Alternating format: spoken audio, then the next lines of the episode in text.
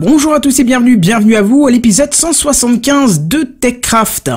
Vous voulez monter votre PC, vous débarrasser du fichier TESS, trouver une adresse IP libre, un résumé de la BlizzCon ou encore faire le tour du monde en voile, mais bien ainsi dans votre siège de bureau, de bureau, ça tombe bien, on en parle ce soir dans TechCraft.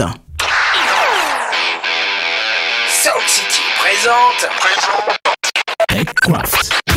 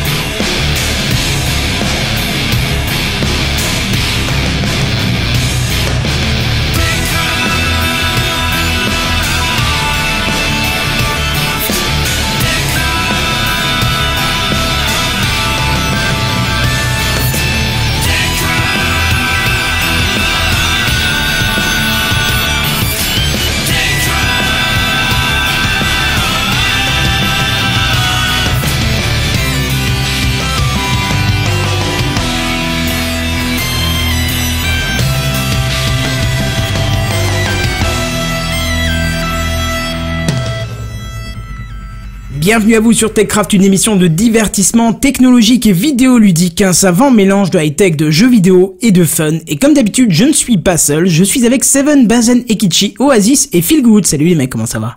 Bonsoir. Bonsoir. C'est cool, on est beaucoup, dis donc. Et il manque Kaldin. C'est vrai, Eh donc ouais, Kaldin pu On a être failli être au complet pour la première fois. C'est vrai. Mais c'est pas encore ça. Non, non, non, c'est vrai. En plus, avec une petite évolution de Periscope, on a vu, on pourra peut-être commenter euh, via texte en live. Ah bah on peut le faire, hein. c'est déjà en place, ça marche Je- bien. J'ai l'impression qu'il y a quelques petits bugs quand même sur le nombre de, de viewers, puisque moi c'était bloqué à 1, j'ai dû rafraîchir pour avoir le vrai Ah. nombre de, de personnes connectées. Donc c'est peut-être que chez Si moi, les je gens viennent nous voir, c'est le principal. Voilà, c'est ça. Si vous découvrez TechCraft, on vous donne rendez-vous sur live.techcraft.fr. Qu'est-ce que je veux dire? Eh ben, on va pouvoir tout de suite passer à l'introduction. C'est l'introduction. Bon, on va essayer de faire vite aujourd'hui. Oh, tu parles, c'est encore un truc qui va durer des heures, ça. Et je crois que quelqu'un d'entre nous, même deux d'entre nous, étaient euh, la semaine dernière, ou plutôt il y a une semaine et demie maintenant, à Podren. Oui. Oui, effectivement, c'est euh, c'est le- la petite réunion annuelle organisée par Bad Geek euh, où on se retrouve entre podcasteurs et comme son nom l'indique, c'est Et à Rennes. poditeur. Et Et poditeur. poditeur, c'est vrai, c'est vrai qu'il y a, il y a un poditeur. mais euh, mais euh, oui, ouais, c'était c'était bien sympa. Ça permet de mettre des visages sur des sur des voix et puis ça rapproche un peu la communauté. Puis euh, surtout, on se retrouve entre personnes où c'est tout à fait normal de parler tout seul dans un micro et ça change du reste de l'année où les gens nous regardent comme des fous. Donc on se retrouve entre fous et c'est chouette. Voilà. Donc ça c'est Podren. Euh, si vous voulez C'est un peu euh, décomplexé, quoi, en gros. Exactement, et c'est très familial, hein, vraiment. Et euh, si vous voulez écouter un petit peu l'ambiance, il y a il y a Péremptoire qui qui a enregistré un petit peu en un off de de Podren où où les où il interviewe les gens et demande qu'est-ce qu'ils sont, qu'est-ce qu'ils font, comment ça se passe pour eux. Et et du coup c'est sur chatonmiaou.lepodcast.fr.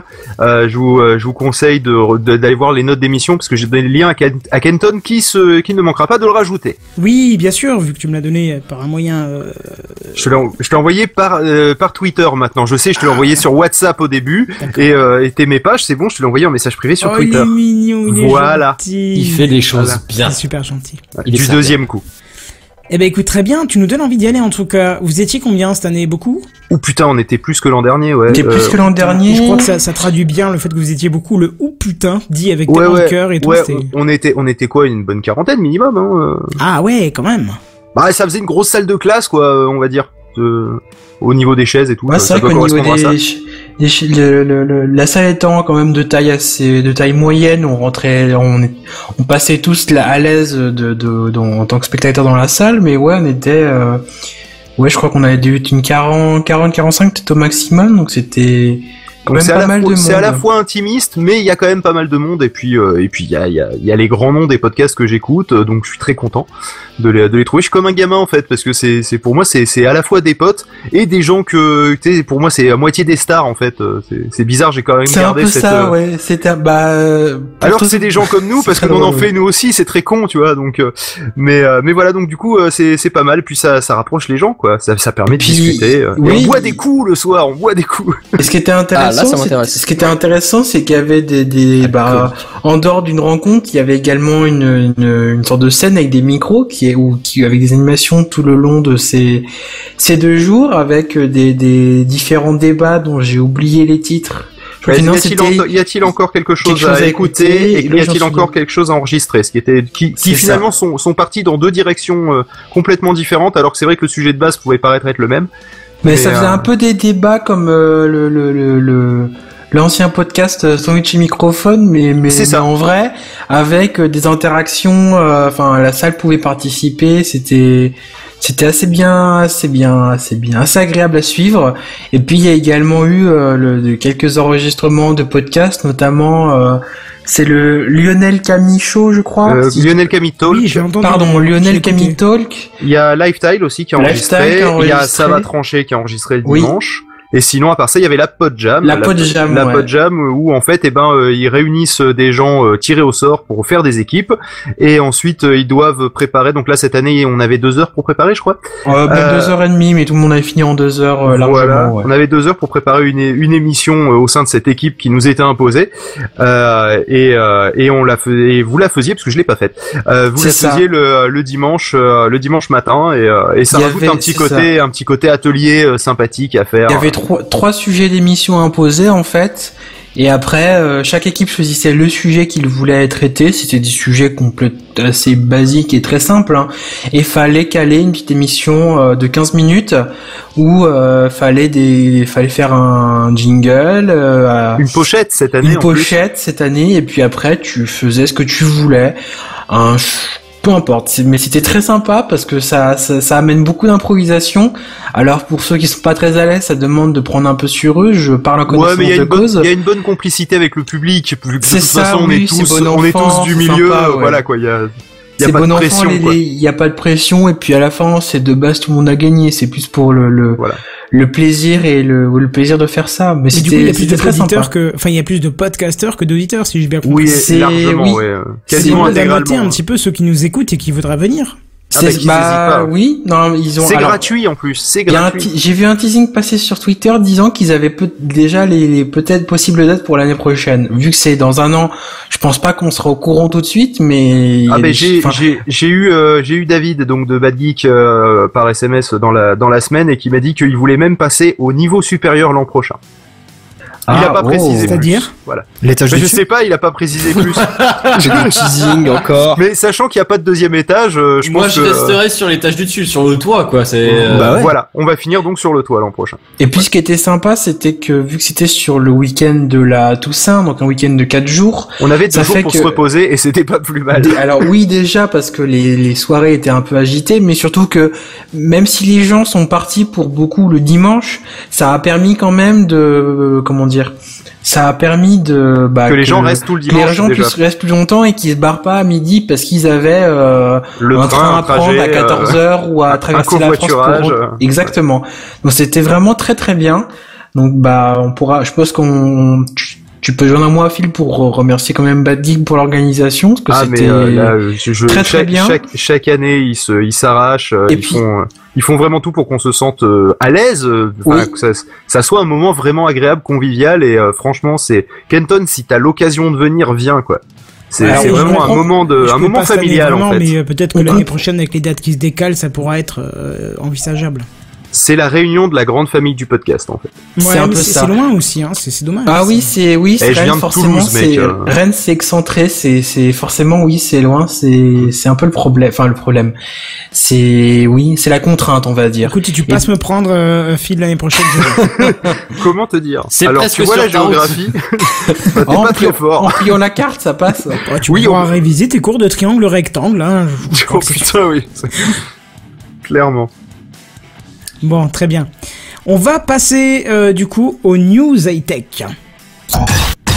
C'est les news high-tech. C'est les news high-tech. C'est les news high-tech. C'est les news high-tech. T'as vu le dernier iPhone, il est tout noir. C'est les news high-tech. Qu'est-ce que c'est le high-tech? C'est plus de mon temps tout ça. Et c'est Seven, notre spécialiste, euh, j'ai loupé le bout de la page, Seven, notre spécialiste téléphonie mobile, télécom, opéra et voiture, qui va nous présenter ça.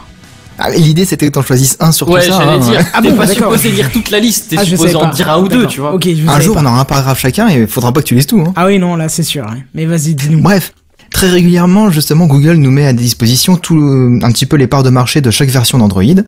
Et on peut constater qu'il y a encore un bon paquet de terminaux, de smartphones ou tablettes, tournant sous de vieilles versions et jamais mises à jour.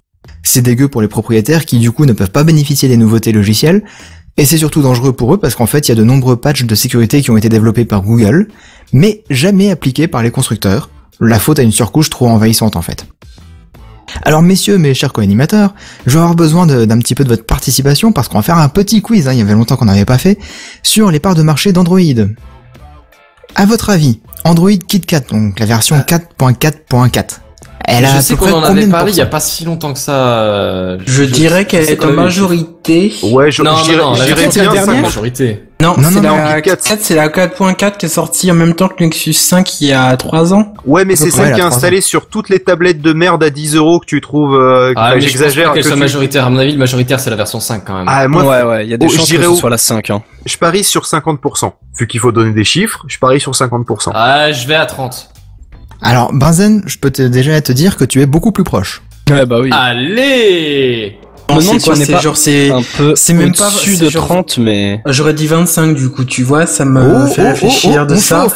Mais Ah, je- mais c'est je- trop je- facile, il vient de donner, il vient de Bah donner oui, avis, après, Si on Oui, commence à faire chaud-froid, fait- c'est c'est un peu de la triche. Hein. C'est ça. Bah, ouais. Moi, je dirais 27 quand même. Et Kenton, il dit rien Ouais, ben venant du monde euh, Apple, que j'allais dire, euh, c'est c'est plus difficile de d'estimer, mais ouais, je dirais, euh, je sais pas, 30%. Eh ben, c'est Oasis qui est le plus proche, hein. Il est vraiment Ah. très très proche puisqu'il a 25,2% de part de marché. Ouh, il a, Pour Android KitKat. il a tout C'était ma deuxième très, très chaud. réponse. Ça y est, les mecs, j'ai réussi ma vie là. ah, bah c'est good ça. C'est Ouais, c'est good, c'est feel good même. Oh, oh, oh, oh, oh. Et euh, voilà. Voilà. Donc du coup, ça veut dire qu'il y a quand même un téléphone euh, sur quatre sous Android qui tourne encore avec Android KitKat. Hein. Donc c'est pas une version toute récente. Hein. Ouais, non, Android, parce que comme euh, disait euh, Kiki tout à l'heure, c'est- elle, a- elle a au moins 3 ans cette affaire-là, si pas ouais, ouais, plus. ouais. Entre 3 et 4 ans, je pense à peu Ouais, près. ouais, un truc comme ça. Et justement, Android Lollipop, la version 5.0 et la 5.1, je vais les mettre ensemble parce que euh, sur le site de Google, en fait, ils les séparaient. Euh, à votre avis, combien de pourcents? 19. Non, non, non, là je partirais plus sur un bon 40%, tu vois. Mhm. Ah, faut pas oublier qu'après t'as quand même la. Alors Ouais, la, mais la se- 6, elle- la- la 6, c'est sûr et certain qu'elle est pas tellement répandue que ça, quoi. C'est sûr Ah non, certain. Et la dit 7, l'inverse. c'est sûr qu'à part les trucs Google, il y a encore personne qui La l'a, quoi. 7, oui, la 7 c'est que dalle, la 6 je pense qu'elle commence gentiment à être répandue, donc euh... Euh, ouais, enfin, quand, quand Ouais. tu, vois, quand Ouais, tu mais vois si, que si la 4 pour tu la mets 6... 25% et la, et la 5 tu mets euh, 40%, ça te fait jamais que dans les 65%, hein, ça laisse encore euh, 25% de 6 et 5% de, enfin, un truc comme ça, tu vois. Euh, pour Ouais, la- je, je- pense que je pour la pas 7, trop. tu peux mettre encore moins, mais après, quand tu vois que c'est effectivement la plupart des, des, des smartphones Android qui ont euh, une surcouche euh, constructeur, donc euh, je Bah, pense c'est plus notamment à, à mettre à, à mettre tout à ce jour, qui est c'est Samsung, etc. Ouais, mais c'est-à-dire que tu, tu en as encore énormément qui sont en, en 5, euh, 0 et 1, vu que je crois que c'est Sony ou Samsung qui, co- qui commencent à proposer des bêtas pour euh, leur device euh, en 6.0. Alors que là, on Non, est en train d'arriver à la 7.1, quoi. Arrêtez, ils commencent à proposer pour l'Android 7 là. Parle peut-être pas du même constructeur, alors j'ai plus le nom en tête, mais il me semble avoir vu ça assez récemment. Après, s'il y en a Android qui... 6, qui- ils l'ont sorti depuis un an à peu près maintenant, et du coup, ils ont quand même une certaine part de marché. Ouais, je vais quand même donner les chiffres pour Android 5. Hein. Euh, Benzen, t'étais très proche, hein, puisque t'avais dit 30%, je crois à peu près, 40, j'avais dit. 40. Eh bien, figure-toi que Android 5, eh ben, ils ont 34,1% de, de part de marché d'Android. D'accord. Ouais, ben voilà, c'est la plupart des, des S5, S6, des, des Xperia euh, Z3, etc. Ils sont encore en, en 5 et 5.1, non? Hmm. Ouais, ouais, ouais. Pour la majorité, ils sont en 5 euh, ou 5.1. Mais d'ailleurs, j'étais étonné justement le le smartphone euh, pas terrible euh, que j'avais euh, conseillé à ma mère parce qu'elle, elle cherchait juste le, le premier prix en fait. C'est un Huawei euh, P5, donc euh, si vous regardez, je crois qu'il coûte 70 euros, c'est vraiment pas cher. Et bah, il est sous Android euh, 5.1. Donc euh, moi j'étais plutôt euh, agréablement satisfait de, de voir ça. Euh, Je m'attendais à, à voir Ah, un c'est truc quand euh, même pas KitKat ouf, quoi. ou C'est un truc qui est pas sorti il y a 3 ans non plus, quoi. C'est c'est un peu chaud. Ouais, ils ont juste Ouais. deux versions majeures de retard, quoi. Ouais, c'est voilà, ça. c'est ça. C'est exactement ça.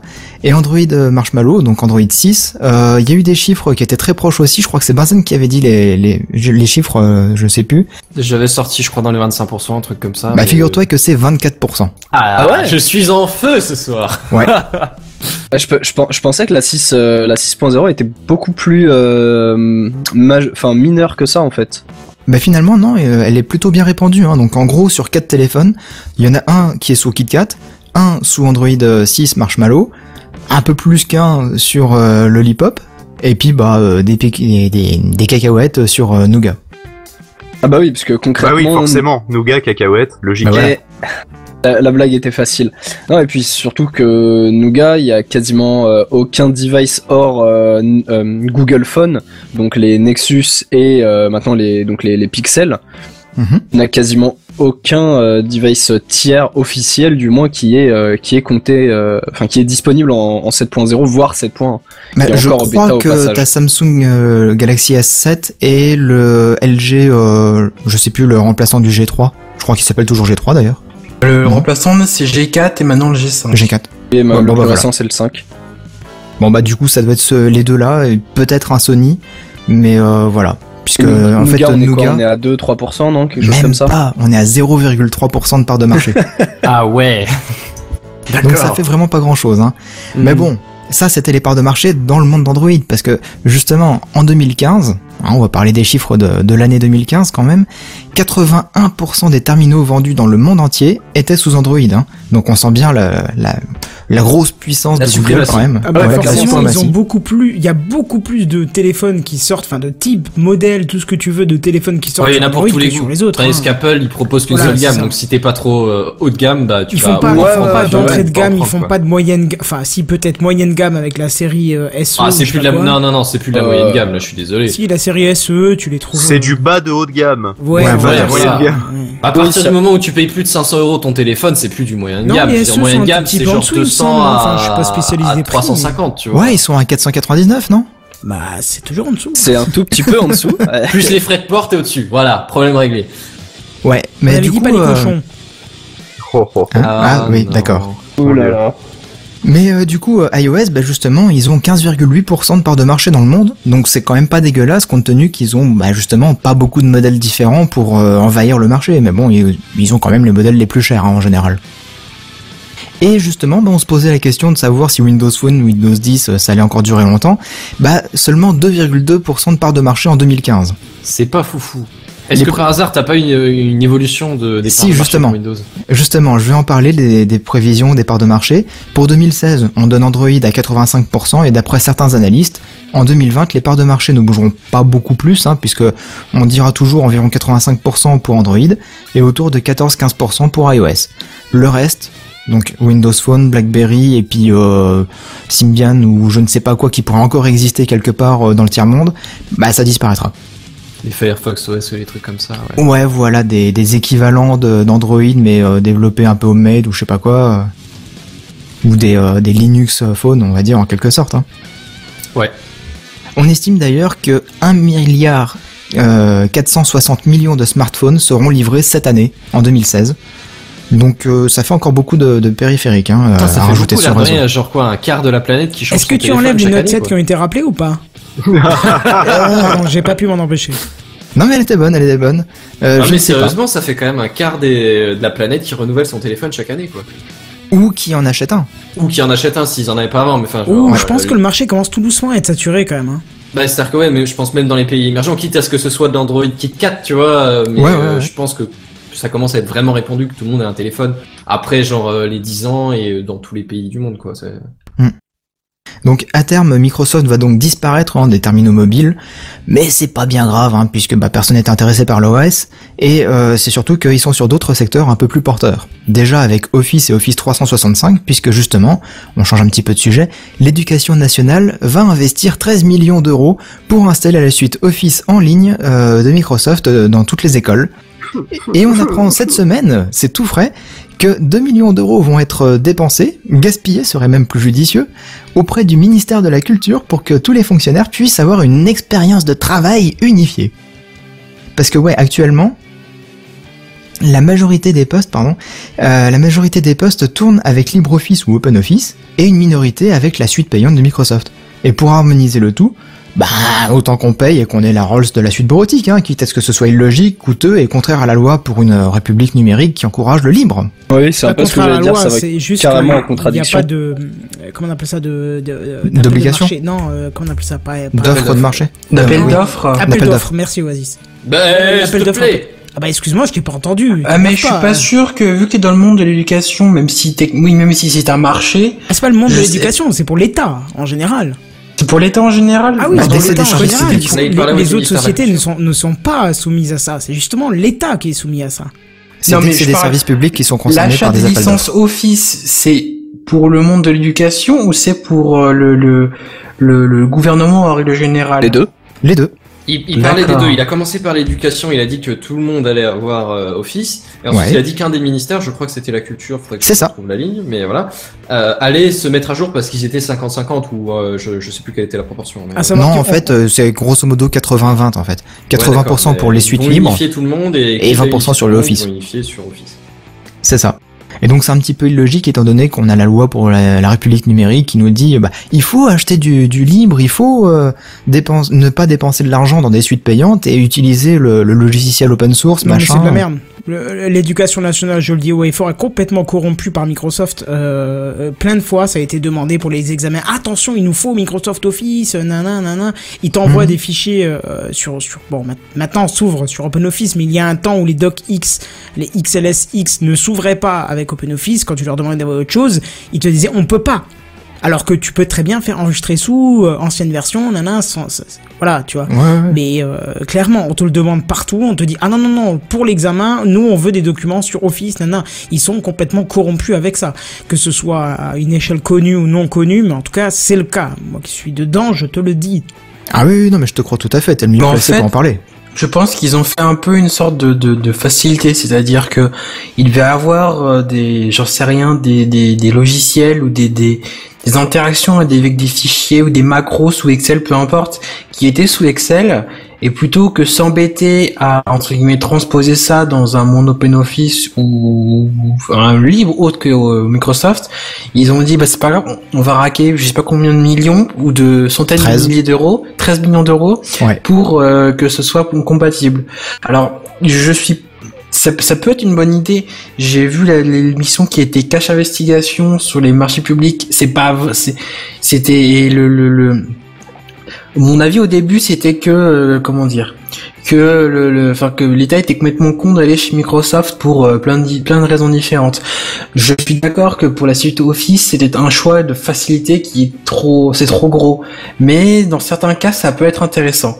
C'est que là, tout faire d'un coup comme ça, la, la, la justification de, j'ai oublié le nom, enfin de tout harmoniser entre les différents services, bah. J'ai du mal à croire. Enfin, dans le monde professionnel, on, si t'as un ordi, tu te sers quasiment, tu te sers forcément de la bureautique, euh, même de manière ponctuelle. Mais est-ce que t'as vraiment besoin de pouvoir faire des super macros sous Excel euh, ou des fonctionnalités de ouf que tu peux également faire sous OpenOffice C'est juste que c'est organisé différemment. Non, puis les choses sont après, Merci, bien faites. merci nos parce que- impôts en fait. Hein. Ouais, non, puis ça. les choses sont bien faites, tu vois. euh, tous les gens qui sont dans la fonction publique, ils ont été formés à l'école, à l'école où euh, on t'a appris à utiliser Word. Et c'est même d'ailleurs le seul logiciel que tu crois savoir utiliser euh, quand il s'agit de taper du texte. Donc du coup, forcément, après, quand t'es euh, quand t'es au boulot, si on te met avec autre chose, et ben Bah, coup, perdu. tu vas être tout perdu. Donc du coup, euh, bah pour euh, pour rester efficace, et ben on va continuer à utiliser Office. Voilà. Et c'est comme ça que ça marche super bien. Pour ça qu'ils font des prix pour l'éducation. Tous les logiciels d'ailleurs, pour ça qu'ils font que- des prix pour l'éducation. Microsoft est bien sympa, mais on peut on peut faire on peut attends on va faire un petit micro coup de gueule de la semaine.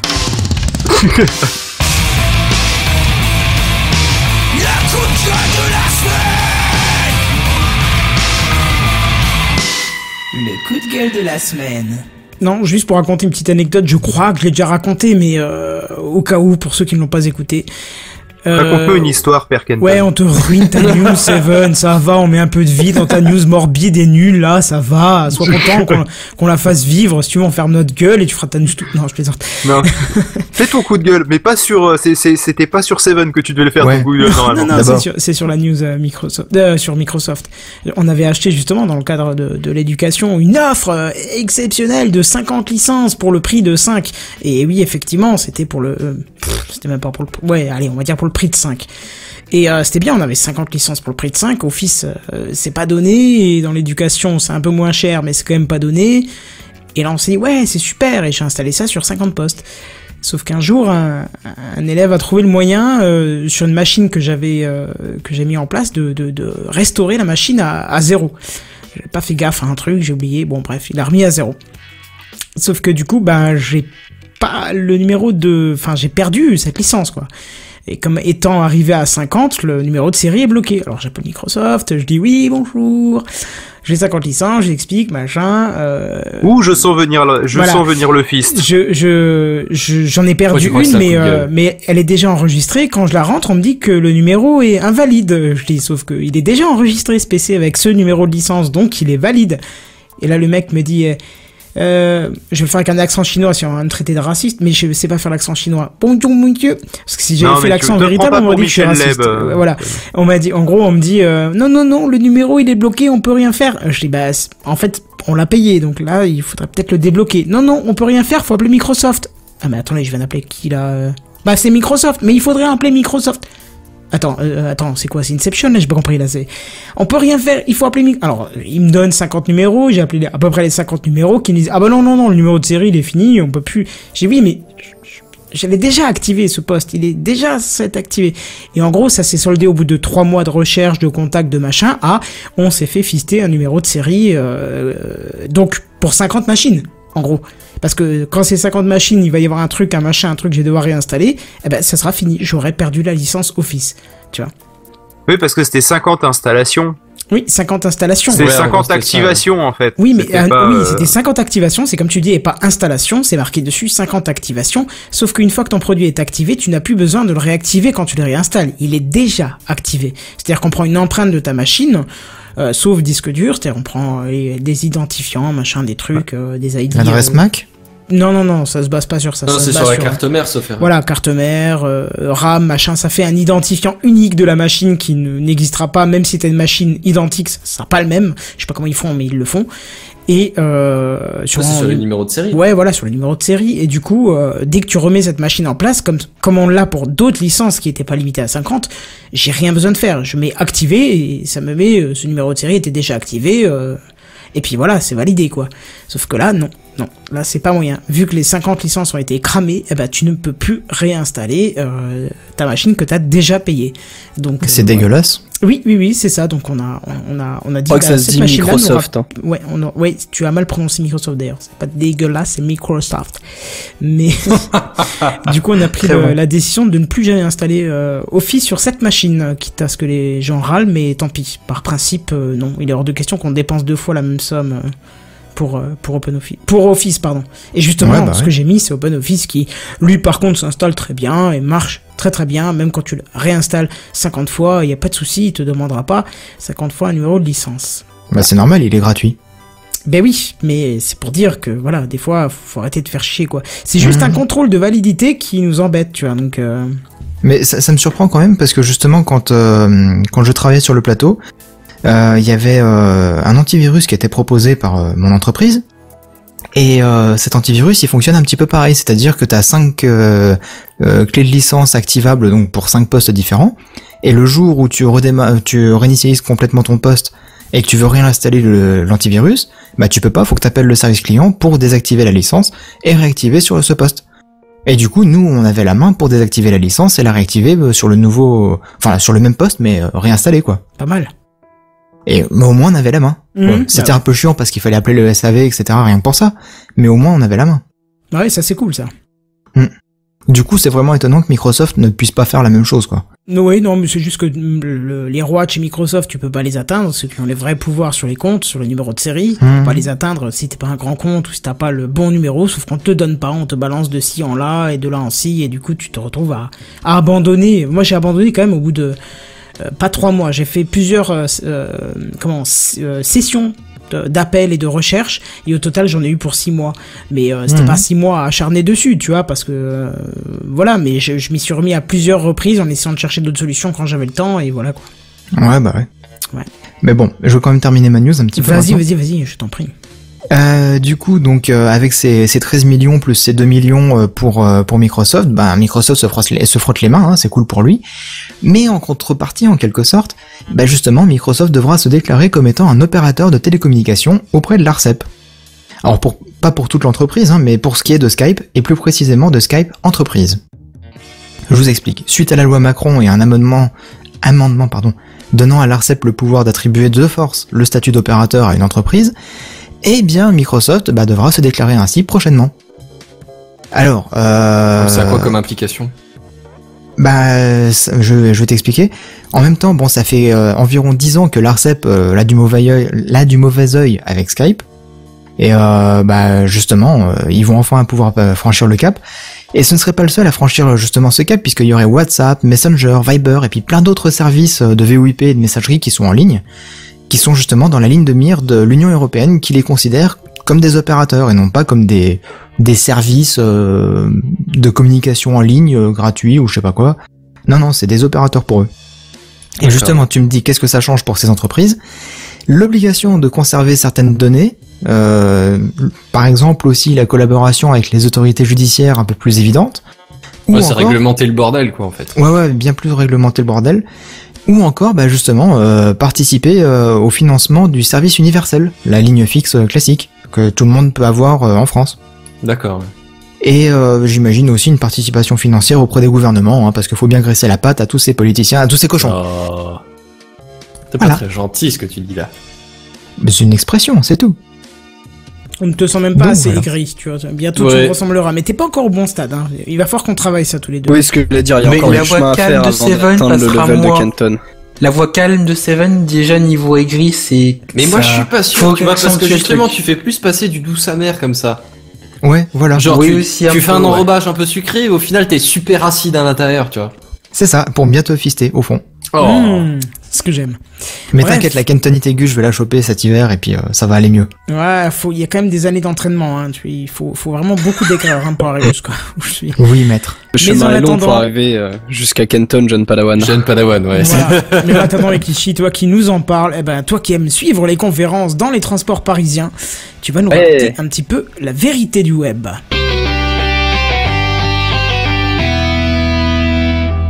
Exactement, la vérité et la confiance. Je sais pas si vous avez entendu parler de ça, ça fait vachement début de one man show, c'est horrible. De, de l'extension euh, pour navigateur qui s'appelle Web of Trust. Je vous le fais à la française. J'ai découvert quand j'ai lu les articles. Pareil. Ah, c'est pas le web de confiance? Ouais, c'est ça, ouais. Eh, merci Google Trad. Vous, vous quittez un site de confiance. Oui, c'est ça. Mais c'est pas euh, Internet Explorer qui proposait ça C'est euh une zone de contrôle. Oui, c'est Euh, pas, pas forcément le seul. Enfin, tu, tu as énormément de, de sites aussi qui, qui te préviennent. Tu, tu quittes le site, enfin ou du moins la beaucoup, structure. Je pense notamment euh, à des, des forums de, de jeux vidéo par exemple où tu, quand tu as un lien externe euh, au serveur, ils te préviennent, ils te demandent mal, une ça, confirmation. Ouais, pareil, Ouais, ouais, je vais ouais. dire Steam, c'est vaguement la même affaire parce que quand tu cliques sur un Oui, lien externe, ils te fait. préviennent. Mais dans l'absolu, je suis pas tout à fait contre, tu vois, parce que t'as beaucoup de liens entre divers, euh, enfin entre divers topics du forum. Et euh, bah quand tu sors à l'extérieur, bon à la limite, pourquoi pas t'informer, tu vois, c'est pas très, pas très non, gênant. non, c'est une bonne, c'est une bonne chose. Bah, là, pour le coup, Web of Trust est un peu différent quand même de, de ce concept-là. Même si ça, ça reste dans l'optique de, de rendre l'internet plus sûr. Hein. Bien Euh, sûr. Alors grossièrement, euh, Web of Trust, en fait, c'était donc une extension de, de navigateur. Enfin, c'est une extension, même si pour l'instant, elle n'est plus disponible. Et on expliquera après pourquoi. Et donc cette extension, en fait, se basait sur un système de crowdsourcing, donc de, de des par la différents- population. ouais, des différents utilisateurs en fait euh, se faisaient confiance, donc se trustaient en fait les, les uns les autres et permettaient de, de, définir un site internet comme étant justement euh, safe ou non. En fonction de, des, des réseaux de gens donc machin qui suit truc, qui suit bidule, bah, au final ça fait une grosse communauté et ça permet de, de blacklister en fait assez vite les, les sites dangereux ou euh, caractères douteux. Concept euh, que moi personnellement je trouve quand même assez louable. Hein. Sauf quand euh, bah, on découvre que les créateurs de l'extension en question, bah, ils ont eu la bonne idée de collecter les données de ces utilisateurs. Oh oh. Et ils Ah ont bah vu oui. un taux de fréquentation de YouPorn assez élevé. Non, pardon. Mais c'est un site de confiance Ce n'est en que même ça. temps. Ah bah oui. C'est vrai, c'est vrai. Euh, encore que, hein, euh, très souvent les, les gens qui chopent des merdes, c'est souvent sur ce genre de, de site. Mais c'est un autre débat. Hmm, Euh, Non, ça c'est c'est des on-dit, mais c'est pas forcément vrai. hein. Il y avait des études qui ont vérifié le hein, truc. Avec son, son année Des d'expertise, euh, des années d'expertise pour voir qu'il n'a pas de virus alors qu'il est tout le temps sur euh, Amazon.fr. D'accord. Ah. C'est pour ça qu'il aime beaucoup Opera, parce qu'il y a Opera VPN maintenant, ça permet Eh non seulement d'avoir la navigation privée, mais en plus de, que même ton opérateur il sache pas sur quoi t'es allé. Et d'ailleurs, ça y est, je l'ai activé. Bah, avec cette fonction, je vais peut-être pouvoir installer Opera. Ça peut, ça peut avoir son intérêt, tiens. Bah, on m'a dit, ah, bonjour, vous vous êtes euh, de Singapour? Euh, Oui, oui, bien sûr. Ouais. Par contre, d'expérience, euh, moi je me connecte avec le, VP, le Opera VPN euh, en Allemagne. Euh, les pubs allemandes des sites de cul sont très chelous. Voilà, je, c'était euh, la parenthèse. Merci pour cette information. Voilà. C'était une information très importante. euh, C'est Merci fou de le nombre d'Allemandes qui veulent mon corps aussi, accessoirement. Mais Bah, de- c'est- c'est- de elles ta- sont de ta proches dans ta région, région. De ma région, T'es encore ça. Moi, c'est des cougars proches de ma région. Ah, mais ça bah, c'est parce que t'es plus vieux déjà. Mais ça dépend Bah, du moteur de recherche. hein, c'est Ouais, l'historique de navigation. Tu me hein. disais ça avant que je mette euh, un anti-pub. euh. D'ailleurs, le dernier que tu m'as conseillé, il marche vraiment bien. Ouais, uBlock Ouais, Euh, je crois que c'est ça, ouais. ouais, c'est ça, il marche très très bien. blog, c'est très très bien. Et bon, Web of Trust, c'est très très bien aussi, pour revenir dessus. Mais voilà, euh, quand, quand les auteurs euh, commencent à, vendre vos petites données, euh, alors que ce n'était pas précisé dans les conditions de, générales d'utilisation de l'extension, eh ben c'est un peu moins bien. Alors quel genre d'informations me direz-vous hein? Euh, Des petits trucs euh, en soi pas très graves, euh, sur quel OS vous êtes, quelle, euh, quelle machine vous êtes, si vous êtes sur un smartphone par exemple, votre géolocalisation, le moment où vous allez sur un site donné, etc. Enfin bon, soit euh, ça reste des informations personnelles, mais euh, ça pourrait être pire. C'est plus des informations liées à la navigation et la redirection des pages. Oui, voilà. Enfin, je veux dire, c'est pas des informations sur. T'as un euh, profil de ta machine plutôt que des informations de type ta carte bancaire. Ce, ne sont pas des informations Ouais. personnelles, voilà, effectivement. Donc bon, toi, euh, est-ce que euh, c'est vraiment aussi révoltant que ça? Bon, non. Sauf que, euh, en plus d'avoir trouvé ça, eh ben, les gens des internets se sont aussi rendus compte que dans cette petite extension, il y avait quelques failles qui permettaient de récupérer quelques petites informations. Là, c'est un peu plus méchant, par contre. Ça devient hein, euh, gênant tout de suite. oui, oui, parce que là, on, on tape vraiment sur de l'information personnelle, euh, de l'adresse mail, euh, des informations euh, quand même assez confidentielles, du genre les infos bancaires. euh, Enfin bon, Mhm. vraiment tout ce que vous balancez euh, sur Internet, même de manière euh, entre guillemets sécurisée. Pour un truc de confiance, ça met vachement en confiance. Pour voilà, pour euh, Bah, pour une extension qui qui a trust dans le dans le nom, c'est un peu paradoxal, effectivement. Ah bah c'est le truc le plus contre enfin le, le- les messages les plus opposés qui soient. hein. Oui, là, là concrètement, c'est ça. C'est, hey, installe notre extension, comme ça tu sauras si tu vas sur un site euh, qui peut euh, te voler tes informations. Ah, C'est cool, ex- merci. Bon, C'est exactement contre, le mec euh, qui fait la sortie des écoles, il fait Et confiance Tu sais, j'imagine Mmh. tellement le mec qui te fait la pub avec un immense clin d'œil du genre hein, tu sais Moi, ça genre me fait penser à AdBlock qui, te wink. proposait- qui veulent te proposer de la pub maintenant. Tu vois, c'est. C'est installe notre truc, on t'enlève la pub. Et puis après, c'est mais on va te mettre la nôtre.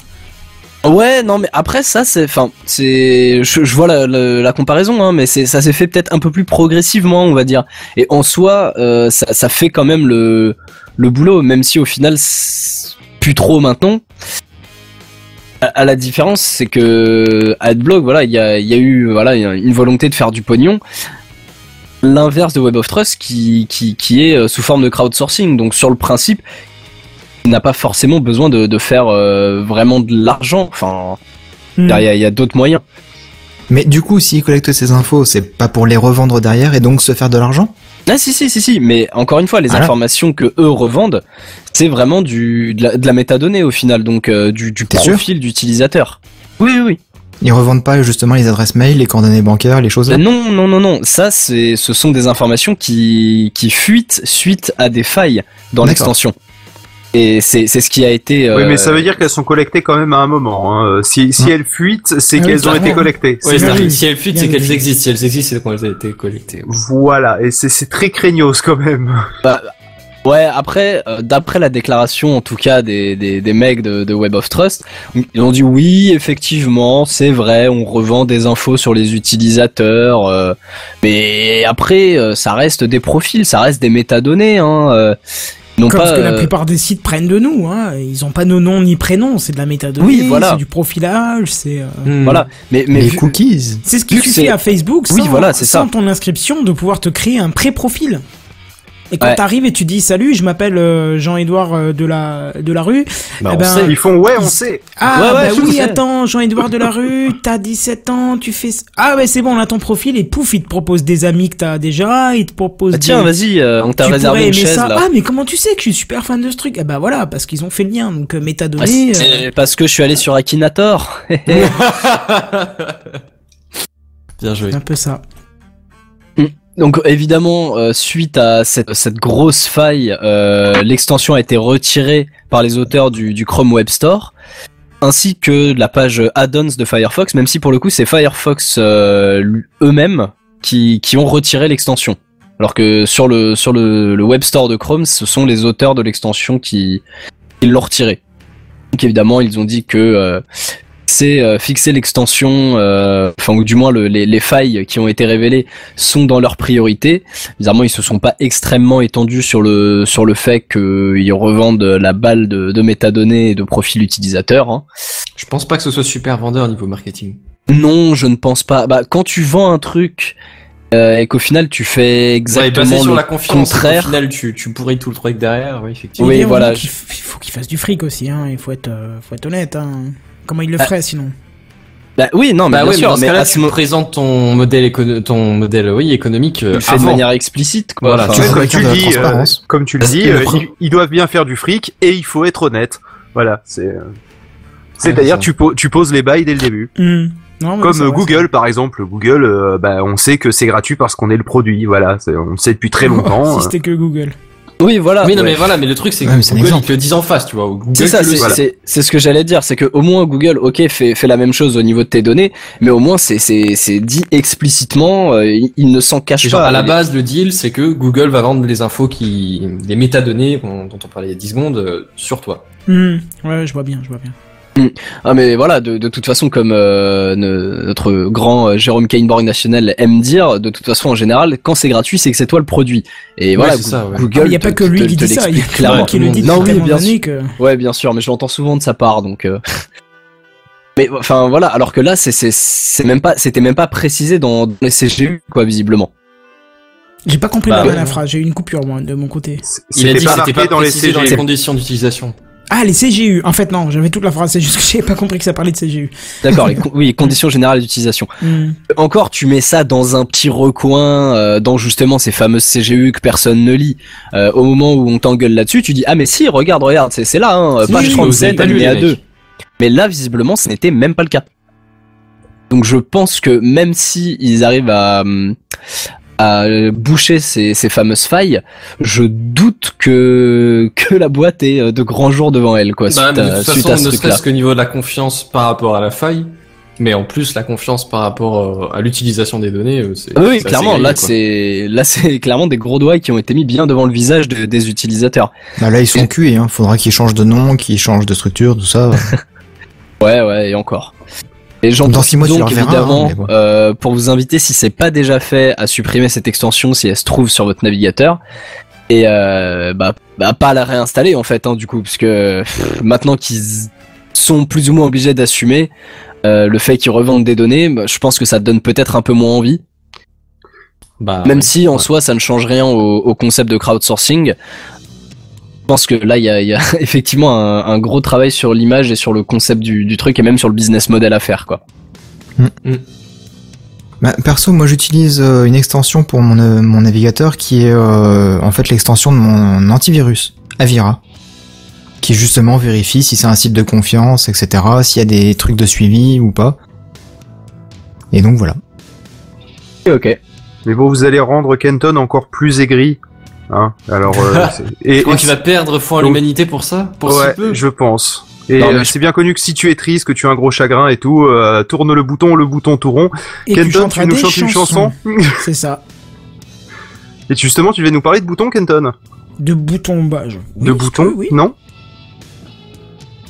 Et transition Bah Non, justement, bah oui, ça c'était toi. justement pour que quelqu'un m'introduise. Mais c'est pas grave, vous le faites. Mais c'était ce que j'étais en train de faire, juste. C'était- c'est c'était exactement ce que littéralement- j'étais en train de dire, il foutait la transition C'est littéralement moi, ce que pour j'étais vous, en train de Si t'as faire. un truc que vous aimez, si t'as un truc que vous faites, moi je peux me faire enculer. Ok, j'ai compris. Ah ouais, l'homme introduction, hein. aigri.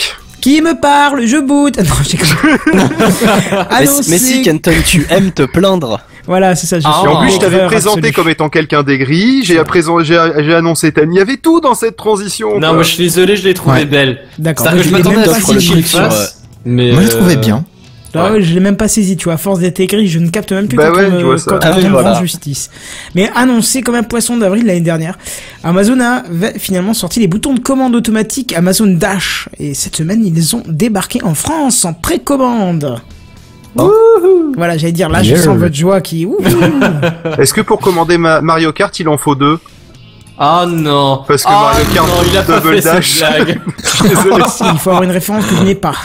Je Oui, parce même, Dash. euh, Mario Kart Double Dash, c'est le meilleur Mario Kart qui soit jamais sorti. C'est sur Après tous les plateforme GameCube? GameCube. Ah, je crois que j'ai un émulateur GameCube. Je vais peut-être pouvoir euh, Tu parles d'un temps que les moins de. Euh, enfin, Ou les moins de voilà. 15 ans ne- n'ont pas connu, Mm, c'est oui, clair. je Euh, pense, Je ouais. dirais même moins de 20 à ce niveau-là, mais. Ouais. euh, Putain, on est vieux. Bref, chers Oh, messieurs, dans 15, Donc, du coup- dans le 5 jours, le 15 novembre, vous allez pouvoir équiper votre maison de Amazon, Amazon Dash Button. Putain, je vais, en, je vais en prendre un pour mes piles triple A que je perds tout le temps. Bah, tu sais quoi C'est exactement ce à quoi je pensais. Laissez-moi vous dire à quoi sert ce bouton. Il sert à commander un produit, un seul. Le principe est simple. Vous n'avez euh, presque Quoi euh, Qu'est-ce que je raconte? Le produit est simple, le principe est simple. Vous n'avez presque plus de produits de favoris, tu sais, de votre produit favori, genre mousse à raser, euh, machin, tout ça. Pas de souci. Une simple pression sur votre euh, dash button euh, permettra de lancer une commande automatique. Bon, il faut quand même l'avoir configuré avant, mais tout se passe à travers l'application smartphone. Alors vous noterez ici encore un moyen de vous imposer le téléchargement de l'application. Hmm Ah bon C'est fait. Ouais, ça, Ouais, c'est une bah remarque de mec aigri, ça. oui, bah oui, de toute façon. Alors sur l'appli, vous choisirez le produit que vous souhaitez parce que le bouton peut concerner plusieurs produits de la marque. Euh, près de 500 produits sont déjà disponibles au travers de 43 marques. En gros, euh, il vous faut choisir un bouton avec euh, un logo de marque dessus. Genre, je sais pas. euh, bon, je vous en citerai après. Le bouton, il n'est pas gratuit. Euh, il vous coûtera 4,99€, mais chaque marque qui est concernée par ce partenariat vous rembourse 4,99€ pour votre premier achat. Donc en gros, c'est un bouton gratuit. C'est juste une manière pour Amazon de s'assurer que vous n'allez pas prendre des boutons qui vous servent pour rien, tu vois, genre ah tiens, je prends quatre boutons mais jamais vous appuierez dessus. Donc voilà, ça c'est voilà. Alors, rassurez-vous, un système de sécurité vous évite de pouvoir commander un produit tant que le précédent n'est pas arrivé. Donc ça, c'est utile si vous avez des enfants, aucun risque de les voir s'amuser avec un bouton Des et voir arriver une bourrés. palette, euh, une palette Ou de si tu en joues question, euh, tu vois. à question pour un champion par exemple. Je suis, je suis. C'est ça. Jacques? Jacques? Voilà, les... les, les- On va s'arrêter là, Jacques. Voilà, ceux qui connaissent comprendront. Et euh, voilà. Alors justement, il y a pas mal de marques qui se sont lancées dans, dans ce produit, hein, et on peut on peut le comprendre parce que vu que ça assure quand même à la marque un achat récurrent de l'un de ses produits, je pense qu'il y a de l'engouement. Donc, du coup, tu peux acheter du SIF. Attends, je vais te dire un petit peu Pour les achats récurrents. Non Euh, D'accord, c'est Nivea. pas grave. Oh là là là là, Phil. Du Pardon, aussi. achat récu- Oh putain, et oula, oula, oula, fallait, je l'ai même pas capté.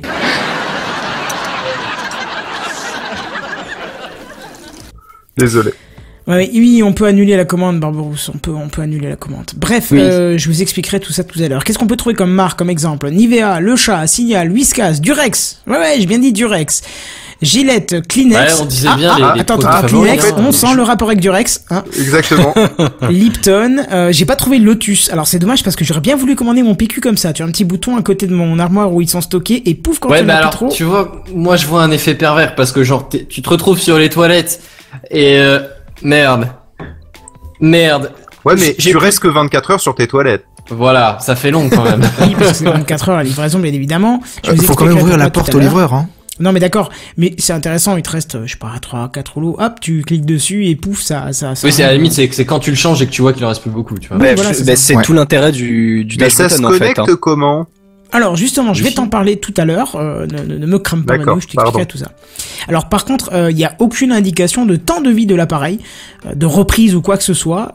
Ah bah non, je l'ai pas marqué. Donc je vais te Ça le dire, ça se connecte en Wi-Fi. ou- Pardon, excuse-moi. Ça se Je- connecte en Wi-Fi? Ouais. Putain, mais si justement, si tu dis que tu peux qu'on peut pas changer la pile et tout, enfin, je- Bah justement, ouais, il y a aucune indication pour ça, donc c'est un petit peu bizarre. c'est chelou, que- ouais. C'est bien beau, hein, parce que moi, si demain j'ai envie d'utiliser ce bouton pour une autre marque, eh ben je peux pas. Je peux très Ça, bien changer de produit, hein. Je peux très bien changer de produit pour la même marque, mais je peux pas changer de marque. Et puis même. Ah d'accord, euh, donc t'auras un bouton Nivea, un bouton Kleenex, Voilà. un bouton Gillette, ça. un bouton machin comme, truc. comme sur l'image que j'ai mis en fond de live. Puis D'accord. même, si je souhaite plus acheter ce produit de cette marque, je sais pas pourquoi, hein, mais euh, bref, je veux plus acheter de Gillette, je veux passer à Wilkinson. Ben, je fais quoi du bouton? Je le jette? Amazon le reprend? Aucune indication. Aucune Euh, moi j'aurais bien une réponse, mais Je pense- il va je falloir pense mettre que un le- Peggy 18. Oui, Je il va pense que le un truc bouton- avec Lotus, c'est ça Peggy Non, mais- 18. Sans déconner, je pense que le bouton, tu dois pouvoir le reconfigurer pour une des marques compatibles Amazon Dash. Eh ben, Je pense, pas- oui. Ça a pas été indiqué en tout cas. Ah, il, me officiellement, semble, non. il me semble que c'était ça. Hein. Non, Officiellement, ça a non. été indiqué pour changer de produit, mais pas de marque. Alors peut-être qu'on pourra le faire, bien sûr. euh, je pense que ça a peut-être été euh, pensé, mais pour l'instant, ça n'a pas été annoncé comme tel. Bon, alors par contre, le truc intéressant, c'est que quelques petites personnes sympathiques ont déjà réussi, puisque le produit est déjà disponible depuis longtemps aux États-Unis, à le hacker Ah, pour détourner de son but premier. Alors par exemple, il y a un Ah, c'est Américain, un Américain qui a détourné ses boutons pour faire euh, sonner le klaxon de sa Tesla, par exemple, euh, pour faire What varier une ampoule Je LED. vois pas. Ah, si, si, si, si, si, bien sûr que pour faire varier une ampoule LED, il y a déjà un peu plus d'intérêt. C'est sûr pour la Tesla, pas trop, mais voilà. Oui, Ou moi encore, à la Tesla. lancer une climatisation de sa maison. Alors, c'est infini, c'est comme un bouton sur une Pebble, c'est comme euh, c'est comme euh, une application, c'est coupable avec IFTTT, tu, tu vois, je veux dire, tu peux tout faire avec. Du coup, Mhm. si la manip est pas trop compliquée, moi je vois bien le moyen d'obtenir des boutons gratuitement pour vous pour domotiser votre maison parce que Moi, en regarde, gros, tu rajoutes un interrupteur par pièce en fonction de ce que tu vas vouloir faire avec, quoi. Ouais, c'est ça, parce qu'imagine, tu prends un bouton d'une marque euh, dont vous voulez acheter les produits, je sais pas, et prenons euh, Ariel, voilà, une lessive, ça sert toujours. Tu commandes une première fois histoire de te faire rembourser le bouton. Et ben là, pouf, fini, une fois que t'as ton truc, ton bouton qui est remboursé, euh, et ton produit en plus, tu vois, donc t'es content, t'as ton Ariel. Et eh ben, tu détournes le bouton. Et du coup, tu te fais un bouton gratos, gratos pour pouvoir euh, domotiser ta maison. Ce qui est pas rien, parce que quand on sait ce que ça vaut des actionneurs euh, pour déclencher des actions dans un système domotique, en général, t'en as au moins pour 50, 60, voire 70 euros. Tu que c'est cher, il y a des interrupteurs qui sont vraiment que ça. Oui, T'en trouves à 15-20 euros. Ouais. des interrupteurs Wi-Fi Bah, pas forcément je te Wi-Fi, parle mais pas, tu sais, du- la, la je te norme. parle pas euh, de, je te parle pas de, du Bluetooth Mesh ou, ou le Non, Zigbee non. ou d'autres protocoles comme Ouais, ça. c'est le protocole Zigbee, Wi-Fi, ouais. hein.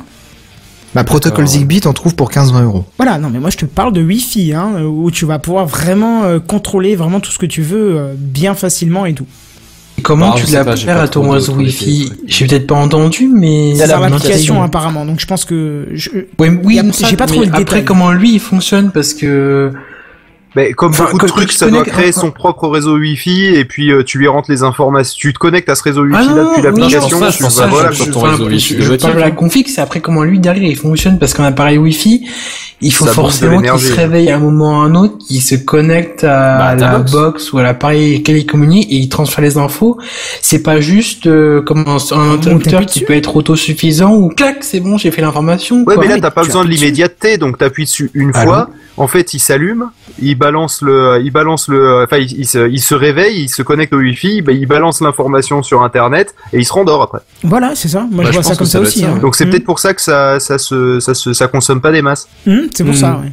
Oasis, tu es revenu, tu as loupé, tu nous as perdu à un moment.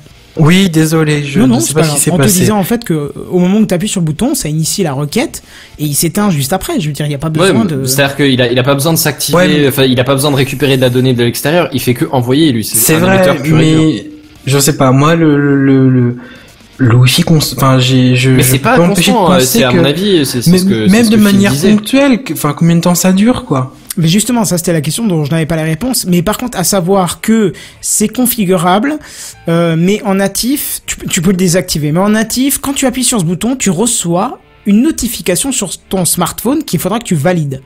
D'accord? Je pense que Une c'est sécurité. intéressant. Euh, voilà. non. Ah Je si. pense- je l'ai lu dans au moins trois ou quatre articles différents, tu reçois une notification sur ton appli smartphone qui te demande de valider ton appui. Tu peux le Tu désactiver. perds complètement l'intérêt. Non, tu, tu perds pas l'intérêt. Si t'as des gosses, honnêtement, tu perds pas l'intérêt. Par contre, si t'as pas de Ouais, gosses, mais- effectivement, dans l'appli, je pense que ça doit être dans le, tu sais, le moment où tu connectes ton bouton, il doit te demander, voulez-vous euh, obtenir une, une confirmation? Et Si tu mets rien, bah, il va la mettre en oui et tu peux peut-être la désactiver. Mais je pense que, en tout cas, moi, je pense que c'est super important de l'avoir. Et euh, honnêtement, je serais même d'avis à dire qu'il faudrait beaucoup plus de boutons de ce type. Euh, peut-être voir par un autre moyen, mais euh, avoir d'autres actionneurs de ce type-là, tu vois, où tu fais ta liste de courses, tu les sélectionnes par un moyen ou par un autre, parce que Amazon n'a pas le système de liste de courses qui manque. Je trouve vraiment Amazon, c'est le système de liste de courses, mais où tu sélectionnerais via des boutons physiques ou euh, virtuels ou je sais pas ce que tu veux. Ah, d'activer une liste de courses comme ça. Voilà, et une fois que c'est fini, une fois que t'as fini tes courses, tu valides l'achat. Ouais, mais à ce moment-là, tu places tous ces boutons-là sur ton frigo. Alors, je veux du Danone, je veux du Nestlé, je veux du machin. Puis voilà, ça te fait ta liste de courses sur ton frigo. Bah pourquoi Bah, pas, ça, mais pour l'instant, il y ça me rappelle, tout. je sais plus trop quel truc euh, où ça, où tu scannais les codes barres. Je sais plus qui c'est Ah qui bah, faisait ça. Amazon le fait, moi je le fais, Non, je le fais en non, magasin. c'était- pas. Non, non, non, non, non, non, non, c'était, c'était un truc de drive. C'était un où t'as- où projet t'avais un euh, petit. euh, Kickstarter, non? Non, non, je crois que c'était c'était Leclerc Drive ou euh, ou Ouais, Drive. il propose ça, euh, ouais. Voilà, euh, où en fait tu scannes les, les trucs au fur et à mesure que tu les utilises et euh, ça ça les met de côté. Puis après, quand tu vas sur ton compte, tu vois que t'as ton panier qui est déjà rempli des produits que t'as consommés. Si tu pars pour consommer la même chose, bien évidemment. Mhm. Bah tous les drives proposent ça. Enfin moi je sais que j'utilisais Oui, un, moment Cora et ben ça, Drive. ça manque vachement pour Amazon. Ah oui, Ouais, mais je pense que Amazon ils ont pas encore tous ces commande, trucs là parce que à la base c'était plus des bouquins ou de- des trucs de- du même genre. Oui, mais ça fait Oui, et c'est vrai que tu vas pas te quoi. racheter le même bouquin quand tu l'as fini. Voilà, oui, c'est ça. un Et peu c'est pour ça que hein. moi les suggestions Amazon elles sont à chier. Parce que je veux dire, tu t'achètes une barre de traction, tu t'achètes un bouquin, tu t'achètes, euh, j'en sais rien, un, Ouais, un après, pendant sur six externe, mois, tu cassent pas avec ça, euh, juste après quoi. C'est c'est complètement con. Hormis le PQ et la bouffe, oui, c'est sûr que tu vas pas renouveler ça tous les jours. C'est pour, ça, pour que moi les suggestions, je, la mets, je le mets dans le même catégorie que les que, que les trucs de, de Kenton là, que les, les listes de courses. Que ça marche pas, pour enfin ça n'a pas trop de sens dans les dans les inter- dans, dans les dans les fonctionnements Amazon de base, mais il y a tout un marché où ça serait vraiment très utile et où c'est pas forcément Oui. tout à fait bien mis en Pour place. le Après, consommable, pour- c'est vachement bien. Oui, Genre mais- j'achète certaines boîtes de conserve, ils m'en proposent d'autres qui sont intéressantes. Tu vois. Bah, pour d'autres, oui, effectivement, ça pourrait être intéressant. Après, si euh, pour pour le principe du dash, si tu consommes toujours le, le même produit euh, et ce de manière récurrente, tu as euh, sur certains produits sur Amazon et c'est dispo en France un système euh, D'abonnement. en fait, de Mhm. paiement récurrent, ouais, qui est déjà en place. Ouais. Et moi j'ai une autre question à propos de, de, de tes dash buttons. C'est, euh, admettons, tu commandes, je sais pas, euh, ton paquet de lessive à Ariel en, euh, je sais pas, euh, 10 kilos. Admettons, euh, un jour, elle se fait plus cette lessive-là. Ça va commander quoi? Ah mais je pense que automatiquement si la marque a proposé et Amazon produit un bouton avec le logo sur le bouton qui te l'envoie, c'est qu'il y a une certitude que le produit ne va pas s'éteindre demain. Bon, Ariel, ça va pas disparaître demain, je ouais, pense, mais, mais, je pense dans le ça pire des arriver. cas, t'auras des avertissements comme quoi le truc est plus en stock sur, Oui, sur voilà. ton appli. Oui, ils vont te euh, Oui, dire, bah, veuillez t'auras tout choisir un simplement autre une produit. notification. D'accord. Et j'ai un autre, euh, une autre question. Par contre, justement, toi qui veux te servir de ces dash buttons en, en Wi-Fi pour faire autre chose, est-ce que tu les reçois avec l'étiquette euh, Ariel collée dessus ou Oui. pas euh, comme Oui, image oui. Regarde, regarde sur le fond de live ou va sur Ouais, Amazon, bah, justement, c'est ouais, mis ouais, je en exergue. hein. Euh, Tu vas sur Amazon.fr, c'est en tout gros. Oui, t'as ça sur un page. tiers de ton écran. Voilà. Ouais, donc ça veut dire que pour commander, admettons ton ampoule LED en Wi-Fi, bah du coup tu vas appuyer sur la touche Ariel. Ouais. Non, Ouais, t'as- je pense que tu peux gratter ça avec une lame. hein, Alors déjà non, oui, si je vraiment pense tu que veux tu peux l'enlever. enlever ce d'être un plastique collé, tu sais les petits coups de plastique là machin. Hmm. Et même si ça l'est pas, honnêtement, tu prends un crayon, ces trucs qu'on t'apprend en première année de matériel, tu prends du papier, tu découpes De avec ton matériel ciseau, De maternelle. Tu vas en, pre- en première année de matériel, on t'apprend à découper du papier. Il a du mal à tu dire colles ça maternelle. dessus. Ouais. Ah ouais, j'ai eu du mal. T'as Oui, du tu as matériel. matériel, mais c'est Ah, pas grave. Parce que je pensais au matériel ciseau, tu vois, c'est pour ça. Mais voilà. Ouais, ouais, ouais. En première année de maternelle, on t'apprend à découper du papier et tu le colles par-dessus. Non, ouais, honnêtement, je pense que ça s'enlève facilement et puis tu t'en fous un peu de ce qu'il y a écrit Oui, dessus. après voilà. Un bouton fous, à mais cinq ça- Au bout d'un euros moment, qui est faut juste un moyen de le euh, reconnaître par rapport aux autres, quoi. Voilà, c'est ça. Pour un bouton gratos, oui, voilà. À la limite, Oui, oui. euh, tu peux t'amuser à prendre le Durex. Ça peut faire des bonnes blagues pour les soirées avec les copains la première fois. hein, C'est euh, ça, voilà. tu mets et du C'est Rex, ça. t'appuies sur du Rex, t'as toutes les lumières qui se mettent en tamisé dans, dans l'appart, franchement c'est stylé quoi. Peggy 18. C'est ça, franchement c'est mignonnet quoi. Bon. Honnêtement, je pense qu'après l'émission, je vais jeter un œil sur euh, justement ces, ces gens euh, qui ont réussi à détourner le le dash et euh, ouais pour pour un concept comme ça ça peut être sympa et honnêtement je trouve ça vraiment dommage qu'ils aient pas donné la possibilité enfin moi quand j'avais déjà entendu parler du dash quand effectivement il était sorti aux États-Unis et j'avais très hâte qu'il arrive en France pour pouvoir moi-même en fait configurer euh, le Le produit en question. le, dash euh, quoi Oui, ouais. bah voilà, mais c'est ce que je pensais aussi. enfin juste et là, pour ça pouvoir aurait faire été un super achat intéressant. récurrent que je je- il y a il y a des achats que je fais euh, de manière enfin pas forcément euh, tous les x euh, tous les x temps Oui, ce de qui fait manière que tu peux pas régulière. avoir juste un abonnement. Voilà, Ouais, je, je voilà, c'est ça.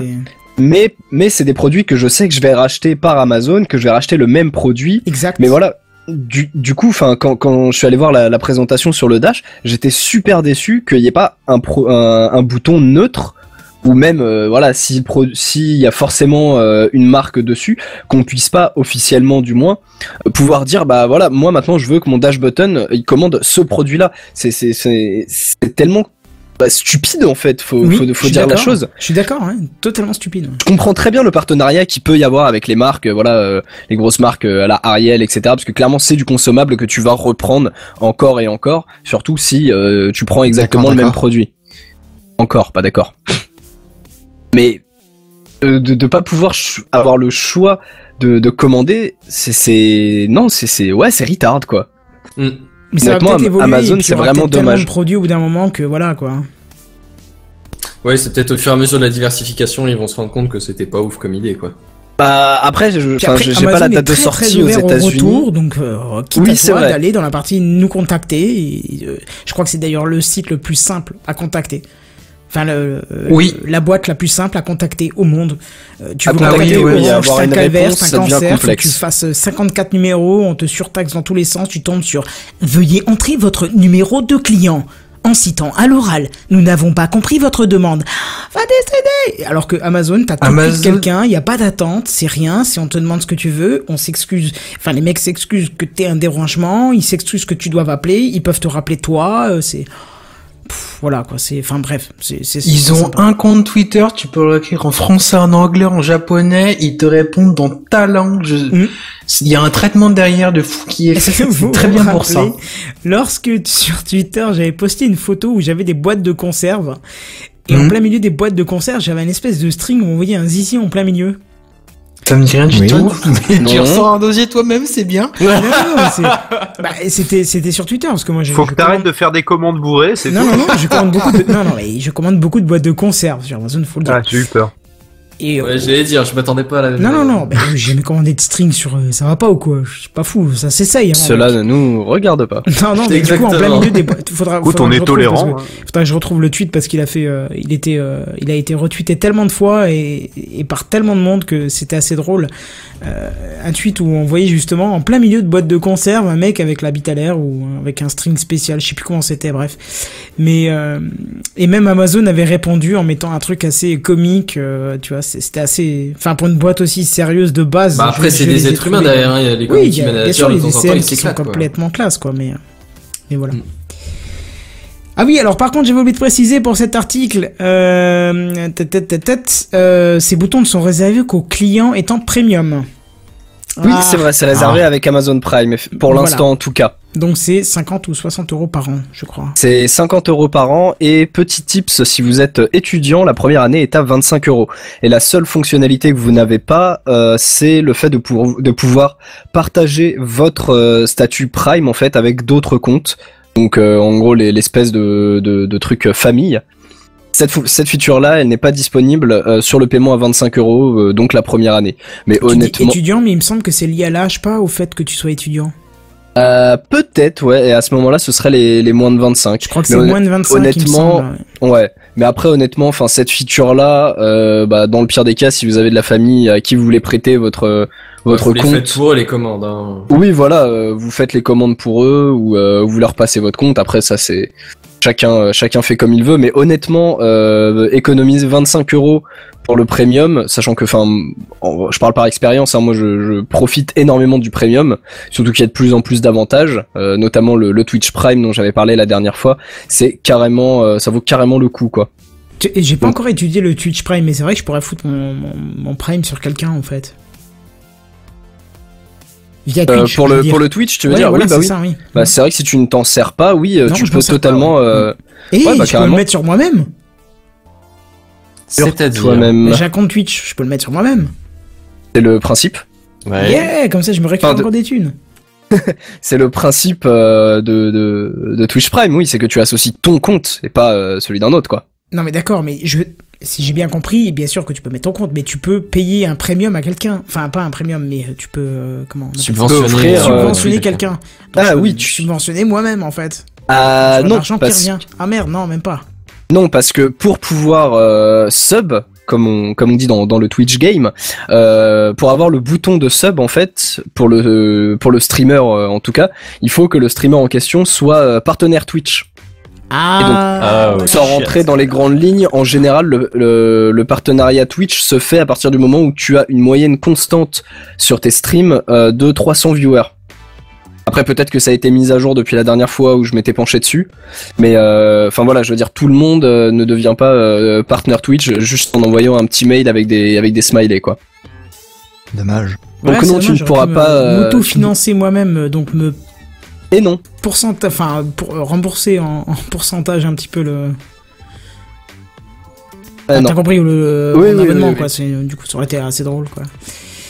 Euh, je vous ai d'ailleurs euh, mis, mis le lien, euh, je crois, assez drôle de, de, de ce que je vous disais avant avec le, le monsieur avec le zizi à l'air euh, en plein Je m'en souviens finalement, ça m'avait marqué. je viens de le retweeter, je l'ai posté un peu Ah, partout parce que du coup ça collait bien et, et voilà quoi.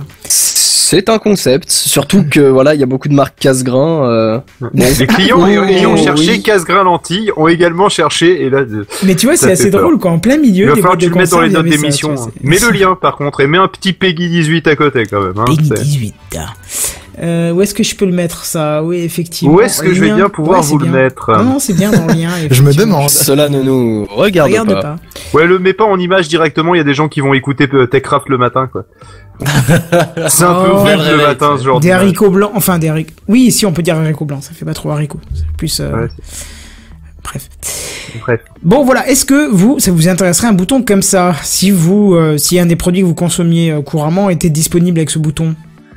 Bah, Ah, moi, bah. le truc, c'est que j'ai pas de, de com- commande régulière sur Amazon. Comme dit, moi, j'ai- moi, c'est des bouquins, des trucs comme ça. C'est des trucs vraiment des achats ponctuels, quoi. Ouais, c'est pas du consommable quoi. C'est ça.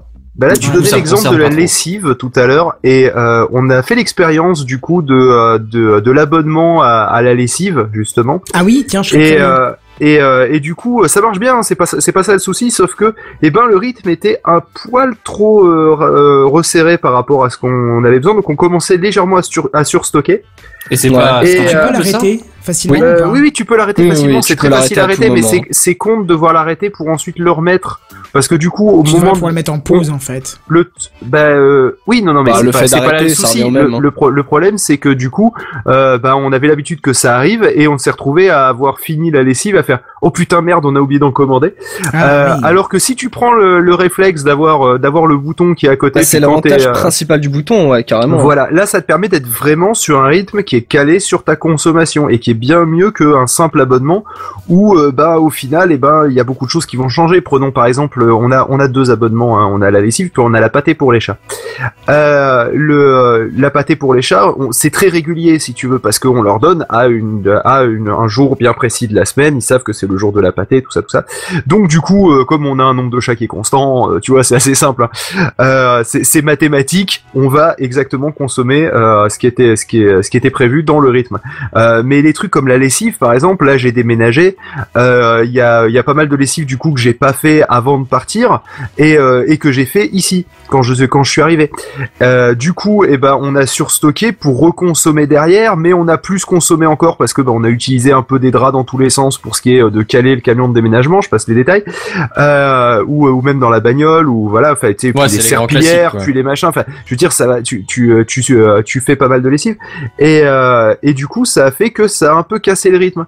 Et euh, et là, ça aurait été vraiment hyper pratique d'avoir juste le bouton parce qu'au final, eh ben c'est pas qu'on commande tant que ça en termes de lessive, mais euh, mais quelque part euh, tu euh, tu sais tu euh, tu dis par exemple ben, je veux trois paquets de ce truc là, t'appuies dessus, c'est réglé, t'es tranquille pour un moment. Quand quand il te reste plus qu'un paquet, tu penses appuyer sur le sur le bouton et t'es reparti pour un tour. Voilà, c'est c'est c'est pour tout ce qui est irrégulier, le bouton est vraiment pratique. Pour le reste, effectivement, l'abonnement fait l'affaire. Mais c'est les deux se complètent bien, je trouve en fait. Mais je me souviens encore de Gonzague, euh, Gonzague qui est un tweetos euh, assez connu, un blogueur assez connu, qui avait euh, une fois parlé, enfin je sais plus, c'était genre, on va dire X plus 1, avait dit ah tiens je me suis abonné au, au papier toilette sur Amazon et qui euh, trois mois après avait euh, publié une photo. Un mur de, de voilà, PQ. un mur de PQ dans son chiotte. C'était à mourir de rire et qui dit je crois que je vais peut-être baisser la séquence d'envoi. Et c'était à mourir de rire parce qu'il avait vraiment le toilette et un mur de papier toilette derrière lui. Ouais, mais voilà, mais là euh, typiquement, euh, je vais je vais pas rentrer dans les détails parce que des gens nous écoutent le matin, mais euh, il y a des semaines où tu vas consommer plus de PQ que d'autres selon ce que t'as mangé. Mais Euh, non, même pas selon ce que t'as mangé. Si t'as mangé mexicain par exemple, J'ai des- stock est va baisser. chez Chipotle. Il y a des week-ends où je reçois des gens de Soul City, donc euh, genre. Il faut savoir qu'ils font très beaucoup caca. Non, c'est pas pardon. ça, mais tu reçois des gens pendant quelques jours chez toi, ben Bah forcément, ça augmente par 3, par 4, euh, selon le nombre de personnes, quoi. Donc, euh, c'est pas forcément quelque chose qui, qui se gère, en tout cas, je trouve, euh, facilement. Bah oui. quoi. Pas Alors, forcément un truc linéaire niveau consommation, quoi, en gros. Hum, Mais il y a, alors, il y a après, très peu euh, de consommations qui sont linéaires quand tu calcules en fait. Je suis en train de voir un petit détail, par contre, euh, je regardais, tu vois, parce que c'est vrai que tu parlais de lessive, et c'est vrai que moi, la lessive, je recommande aussi beaucoup. Je fais beaucoup de lessive. Et euh, je vois la marque, mais je vois pas les produits quand je commande le bouton. Donc ça, c'est un peu dommage, parce que j'ai pas envie de commander n'importe quoi en lessive.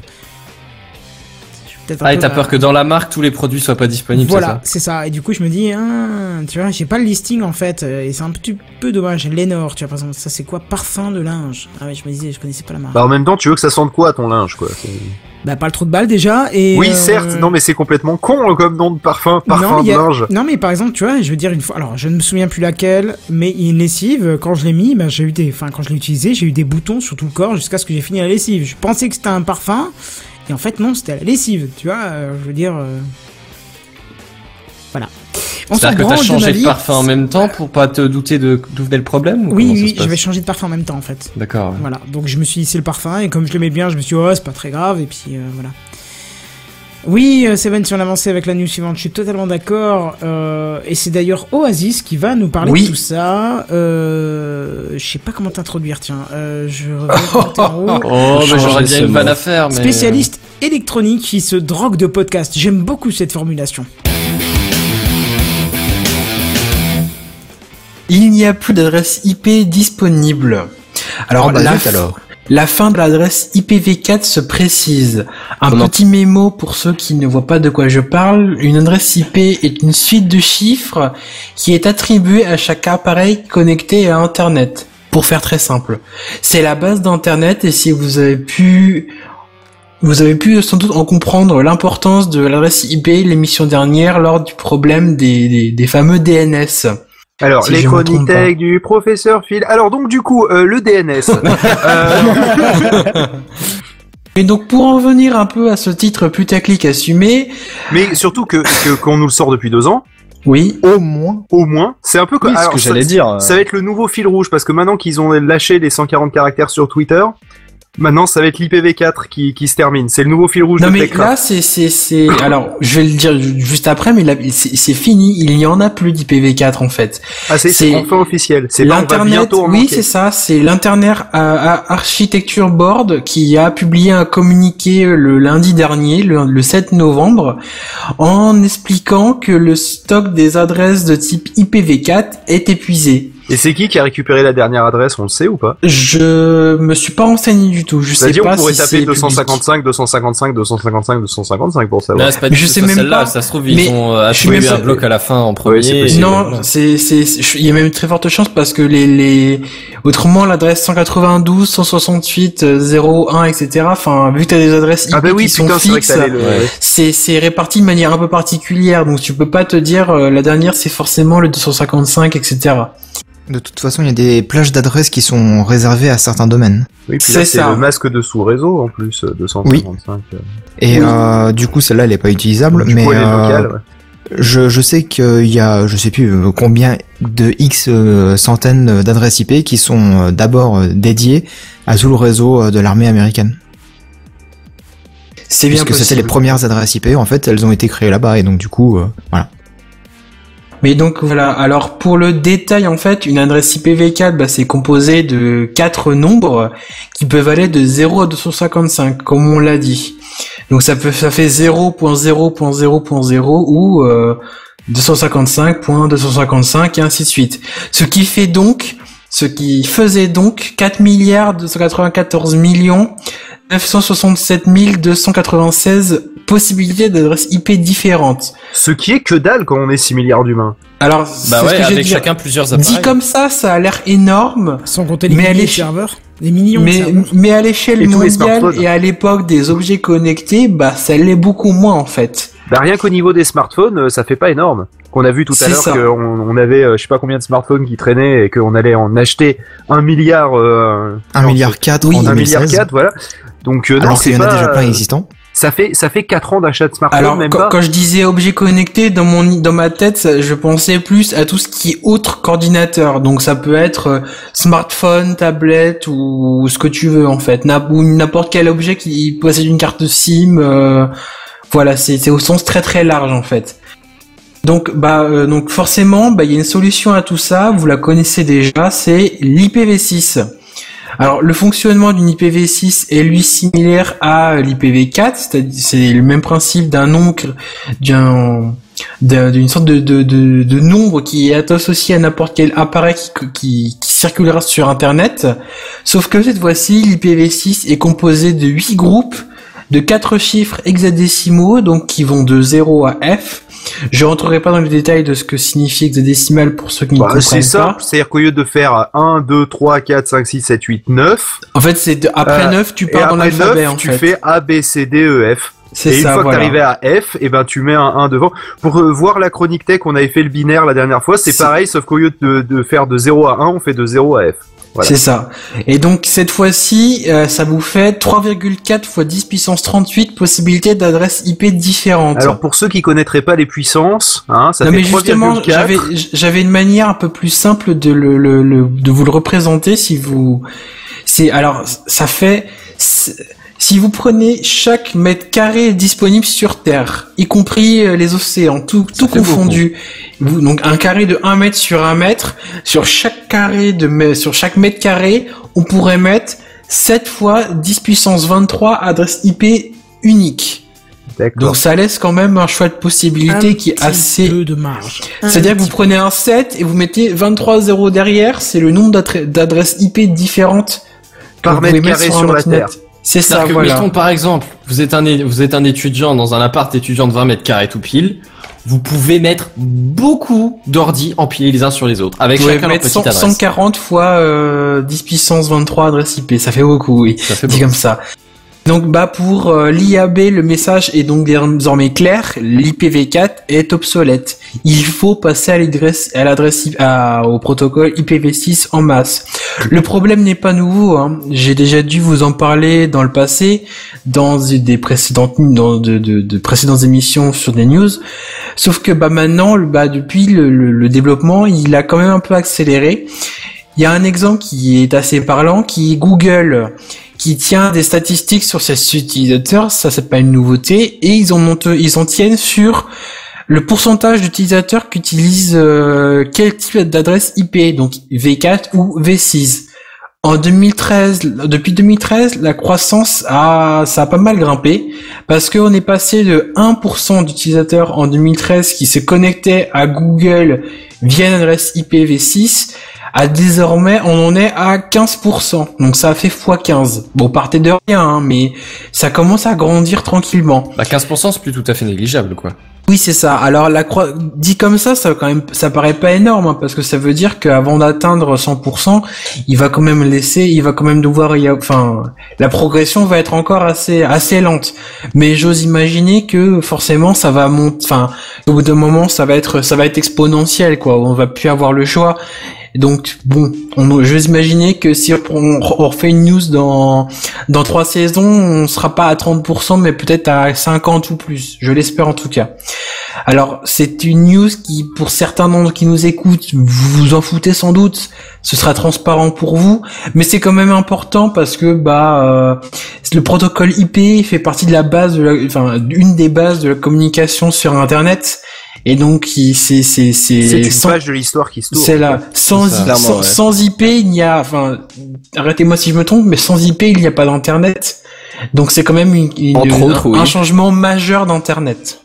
Il y a surtout aucune communication euh, entre les entre les périphériques. euh, Ah, c'est pas tout à fait vrai. Il y a d'autres Bah, moyens de communication, quoi. mais C'est pour ça que j'ai dit que c'était, enfin, pour faire très simple, c'est- Ouais, c'est ouais. sans IP, sans IP, vous avez pas d'internet, oui. C'est sans IP, t'as pas pas d'internet, voilà. C'est c'est- Mm, c'est mm, qu'un usage, mais c'est celui qui vous parle le plus. C'est que sans IP, on pourrait pas faire l'enregistrement de TechCraft ce soir. Donc c'est quand même quelque Par chose exemple. qui est très important. c'est c'est très important pour la nation et pour le monde effectivement mais après enfin de faut faut quand même se dire que par rapport à il y a, il y a quelques années on a tellement plus de, de périphériques au final qui sont connectés à internet on, on parlait la, la semaine dernière de justement les, le, le DDoS de hum, Oui, des des des de d'INDNS. Je Ouais, DNS, merci. J'avais plus le nom de la boîte.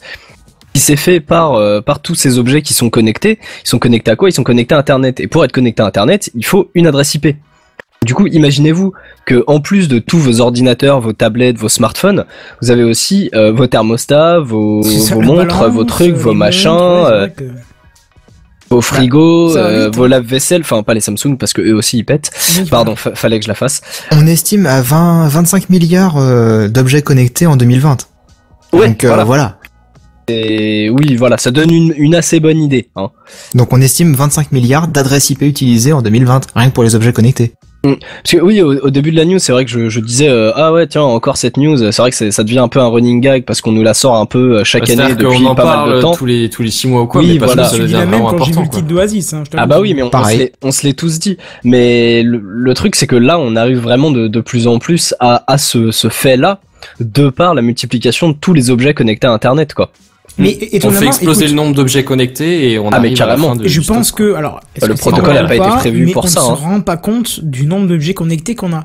Je, je le Ah vois non, parce que je me suis connecté à ma Freebox, un truc de base, hein, Oui. et j'ai vu le nombre d'IP distribués. Alors certes, j'ai enlevé tous mes visiteurs à qui j'ai filé mon code Wi-Fi pour qu'ils se connectent.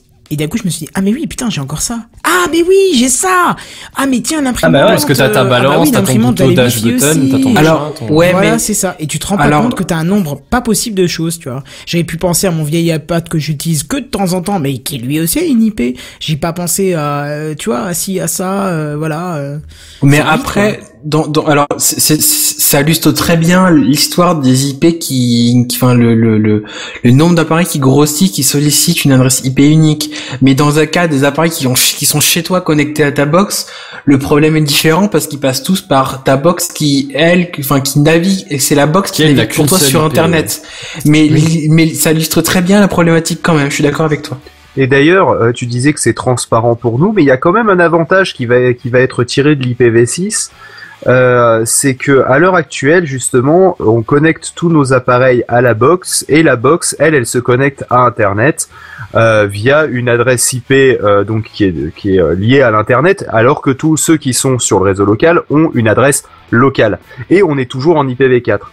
Euh, si euh, de l'extérieur, c'est-à-dire de, de mon boulot par exemple, je veux accéder à, euh, disons, euh, un de mes ordinateurs, euh, et ben euh, dans ce cas-là, je vais devoir faire une redirection de port. hein, je vais me connecter sur un port bien particulier. Euh, je peux me connecter sur le port de base, disons, hein, peu importe. Imaginons que je me connecte sur le port de base. Euh, donc, euh, par exemple, pour le SSH, pour taper en ligne de commande hein, euh, et contrôler l'ordinateur, ça sera le port 22. Ah, le Si j'ai. Ah, si j'ai, si j'ai un, deux- mais non, c'est mon propre ordi. Si j'ai un deuxième ordinateur, et ben, euh, si je veux utiliser le protocole, euh, enfin le port de base pour ce protocole qui est le port 22, et tu ben pourras je peux pas parce qu'il est déjà affecté au premier ordi, donc je vais le devoir le mettre sur un autre port. Donc ce qu'on fait en fait, c'est que pour accéder de l'extérieur à plusieurs appareils qui sont connectés à la même box, ce qu'on fait, c'est que on utilise des ports différents. Et des ports, il y en a pas euh, 3 milliards. Hein. Il y a Euh, 100 000 et des poussières. ouais. Voilà, c'est ça. 65 Donc- 536.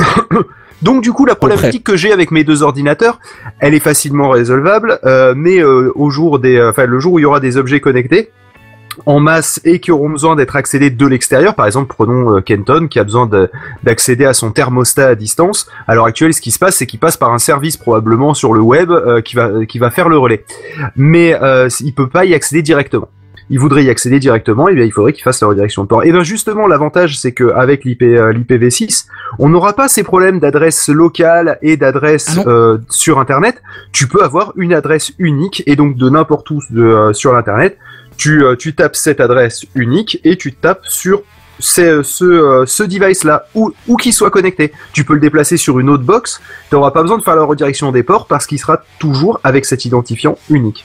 Voilà, c'est ça le un des gros avantages de l'IPv6. On n'en est pas encore à l'implémentation de ça, euh, mais on pourra y venir sans que ça soit trop problématique. Et ça sera ça un des gros gros gros avantages. Voilà. Il faut juste espérer que la, la transition, euh, et ça, ça Ah, c'est moi ce qui me fait. derrière. hein. Ouais, moi c'est ce qui me fait peur, c'est que la transition euh, V4 V6 se fasse vraiment sur tous les points et pas juste sur euh, sur la connexion à Internet quoi. Tu, tu as énormément de, de, de logiciels, de services, de programmes qui, qui sont quand même basés sur euh, sur des IP et c'est pas forcément des, des grosses boîtes qui seront au taquet sur euh, sur la mise à jour. Enfin le, le jour où on va vraiment devoir passer sur la V6, même si ça se fait plus ou moins progressivement depuis quelques temps. J'ai un peu peur que ça foute un peu le bordel quand même. Bah, Ah c'est bah, pour ça que ça fait des années et des années qu'il y a des phases de, de des, des, des essais. hein. Et surtout, si tu peux accéder à n'importe quel appareil euh, sans avoir à faire des redirections de port, je peux te jurer que ça enlève un niveau de sécurité euh, dû au fait que les gens ils, ça, ils ont aucune idée de comment le faire. Euh, C'est-à-dire le fait de pouvoir accéder à un, objet qui est connecté à Internet. Parce que là, justement, les trois quarts des ordinateurs qui sont derrière une box, les gens savent pas, enfin, on, on peut pas y forcément y accéder de, depuis Internet parce que bah, les gens ils ont pas fait les redirections de port, ils ont pas fait tout ça. Là, ils seront, ils seront ouverts à l'internet dans les deux sens. Ça sera Mm, le mm, mm. petit. euh, Et quand on a, et comme on a vu la semaine dernière, euh, des trucs qui se connectent à Internet et qu'on peut, dont on peut prendre le contrôle à distance, s'il y en a beaucoup, ça peut être très vite problématique. hein. Et ça peut faire un réseau de botnet, par exemple, au hasard. hein. Entre autres. Avec Entre autres. certains petits appareils d'origine chinoise. Voilà, par exemple. hein. Rien à voir avec un composant, rien à voir avec l'épisode précédent, rien à voir avec tout ça. C'est ça. Ce n'est pas du tout lié avec l'épisode qu'on a fait sur Twitch. Voilà. Tout est lié. Mais cela ne nous regarde, Regarde pas. Bon, très Ah, bien. si, pour le coup, Euh, si. Est-ce que tu as fini ta news, mon cher Oasis Oui. Oula, quel euh, Oh, temps de on l'a attendu, il y a eu Ah un suspense de fou. On était suspendu à son micro pendant une petite seconde là. En fait, il a, il relu sa news très très vite. pour être sûr que voilà. Mais on va retrouver Benzen que j'ai pas encore présenté, je crois pas. Hein. Je- Non. euh, non. Et qui Voilà. non. Benzen qui est notre généraliste aléatoire. On garde le meilleur pour la fin. C'est ça. Tant bien, c'est pas la fin. J'apprécie ton support Ekichi, sache que ce sera retenu.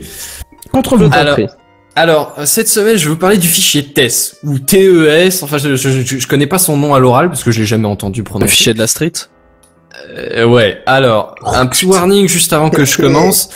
J'ai pas suivi le, le sujet de fond en comble non plus. Hein. Je vous présente le truc comme euh, je l'avais effleuré la semaine dernière, presque euh, au point de- d'en faire une news. Finalement, j'ai pas trop eu le temps. J'avais d'autres news à faire. J'en ai fait d'autres. Et là, je l'ai retrouvé parce que j'étais un peu en dalle de news, on va dire ça comme ça.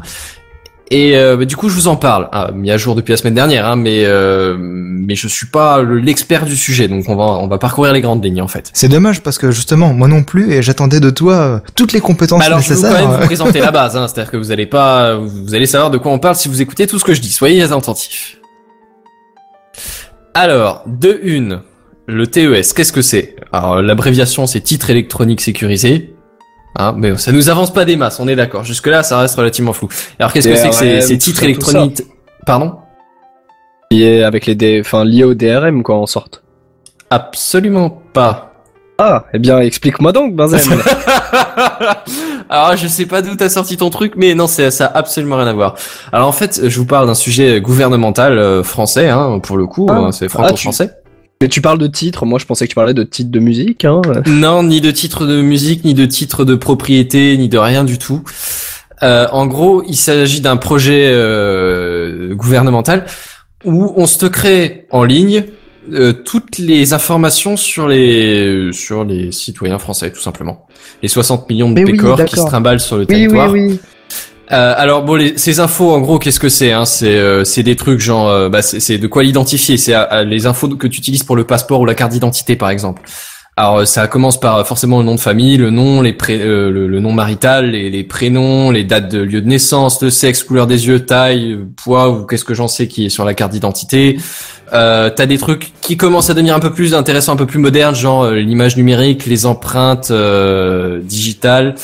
Euh, selon les choses, t'as la signature de la personne ou deux trois trucs un peu plus spécifiques selon les cas de figure. ce qui est plus ou moins personnel et qui permet vraiment d'identifier la personne.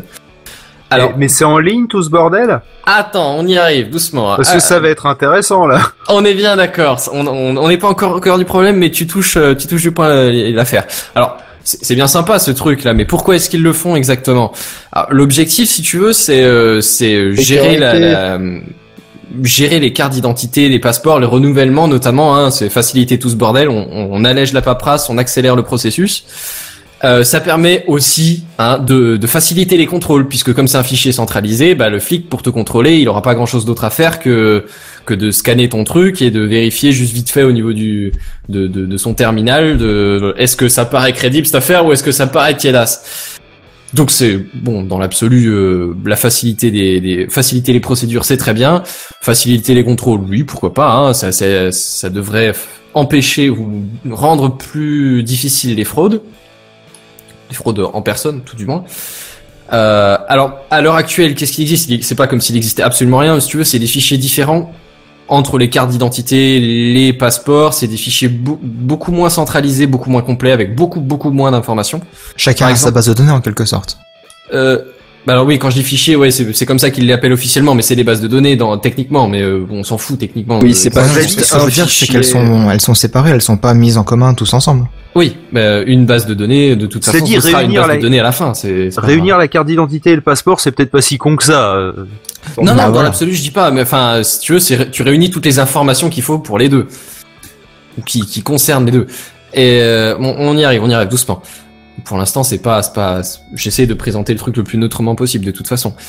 Euh, oui, pour l'instant, c'est des fichiers moins complets. Par exemple, les données biométriques. Alors, je crois qu'ils, qu'ils le font déjà pour le passeport, mais la carte d'identité, c'est seulement à partir de l'année prochaine ou de 2018, un truc comme ça. Et euh, en gros, l'idée, c'est, euh, c'est, on, on unifie tout et euh, en plus de centraliser le bordel, on le complète, on le complète un peu. Bon.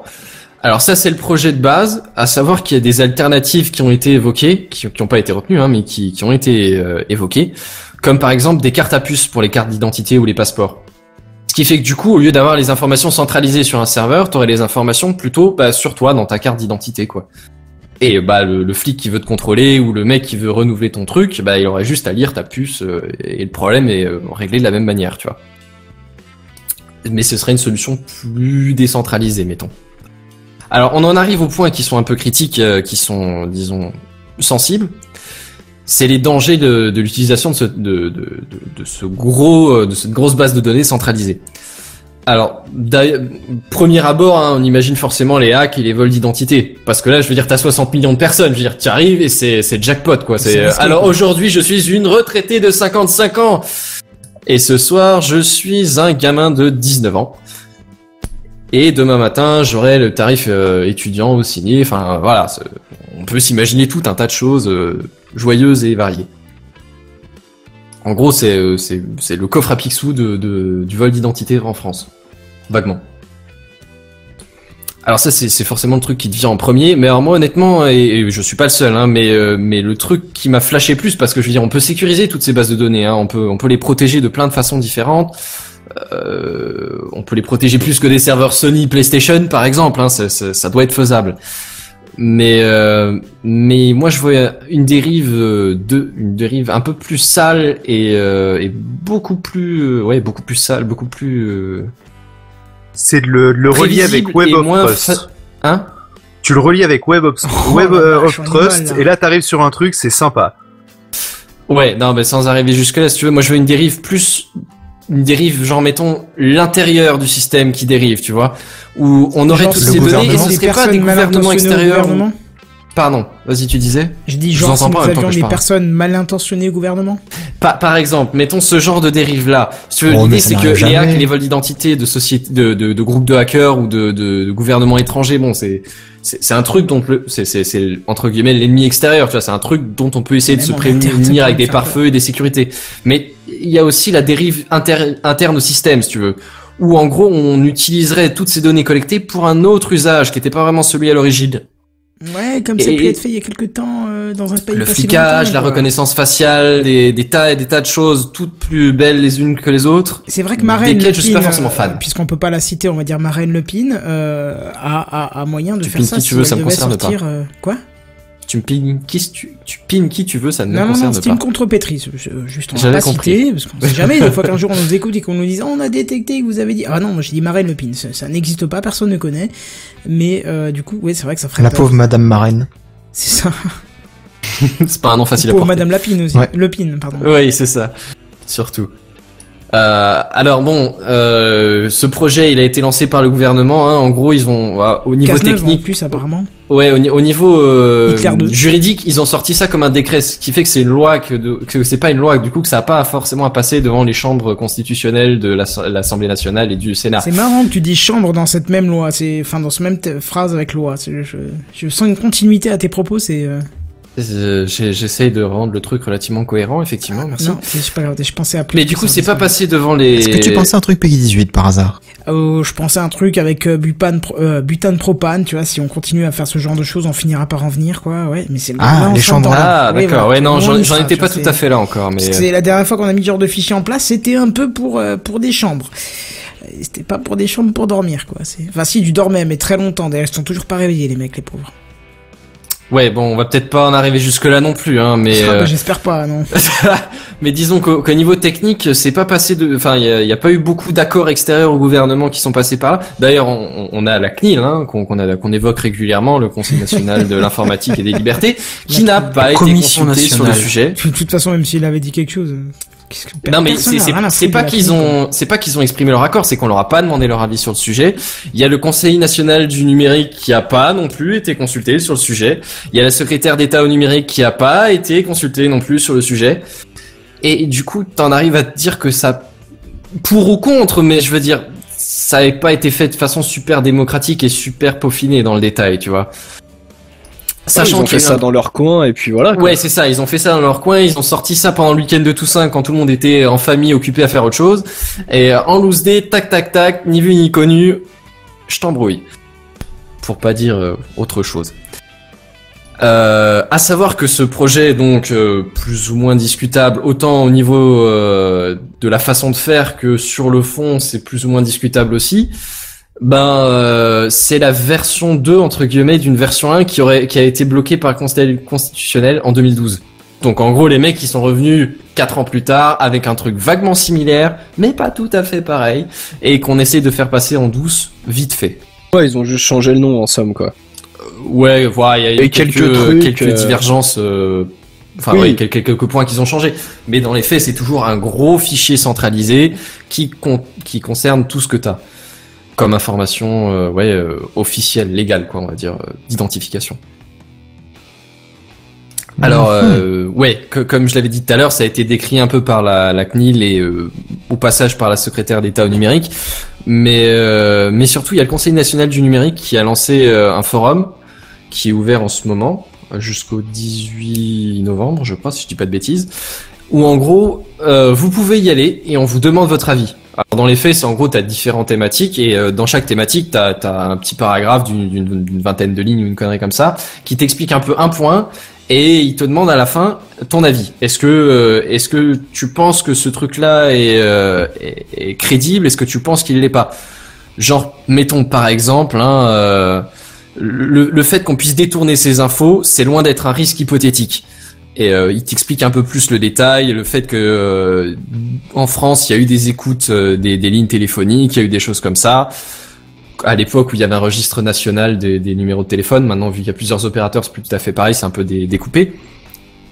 Et euh, partant de ces exemples, partant de de, de, de, de trucs comme ça, il t'explique un peu la situation et il te demande à la fin si, euh, selon toi, est-ce que c'est crédible avec ce que tu as lu comme info, comme article de loi ou quoi, le détournement de, de, de ce fichier à, pour des usages abusifs ou pas? Et je trouve honnêtement que c'est une bonne façon de faire. Enfin, vous, vous avez le moyen de donner votre avis, ça peut donner du poids au truc, quoi. Est-ce qu'après cet avis sera écouté? Alors, par le Conseil national du numérique, oui, parce qu'ils Oui. ont prévu tout un truc de, ils ont prévu une semaine, une semaine en gros pour synthétiser les avis et après ils comptent les présenter de façon officielle. Par Ouais, ça, le je m'en- je m'en gouvernement, doutais vu qu'ils ont mais- tout fait en scred et en loose day, peut-être un peu Plutôt moins. non. Hein ouais, Mais euh, alors après, il faut voir que entre temps, là, ce que je vous ai présenté, c'était plus ou moins ce que j'avais prévu pour la semaine dernière. Il faut savoir qu'entre temps, le, le le gros présenteur du du, du projet, euh, je saurais pas trop comment euh, quel, quel est le titre officiel, mais euh, en gros, euh, notre notre ministre euh, de l'Intérieur Bernard Cazeneuve, qui est à l'origine du projet, qui est le, chef de projet, enfin je sais pas, oui comme dit, je sais pas quel est le titre, euh, a dit qu'il allait se présenter devant le Sénat pour euh, bah, discuter un peu du truc. Et, euh, et donc ça c'est prévu pour la semaine prochaine et grosso merdo le, rapport du, CNN serait disponible pas longtemps après donc ce, serait avant que le truc soit entré en fonction si tu veux. Donc il y aurait moyen de rajouter du poids dans la balance pour discuter du projet. Donc tu nous incites très fortement à aller euh, jeter un œil Bah à ce ouais, site là, pour. c'est-à-dire que euh, là, euh, il y a un week-end de trois jours qui s'annonce. Personnellement, moi, je pense que je vais aller. Bah, c'est, c'est, ça a pas l'air immensément euh, long à faire non plus, quoi, parce que j'ai- il y a quelque chose, il y a trois sections de, de cinq, euh, avec cinq questions par section.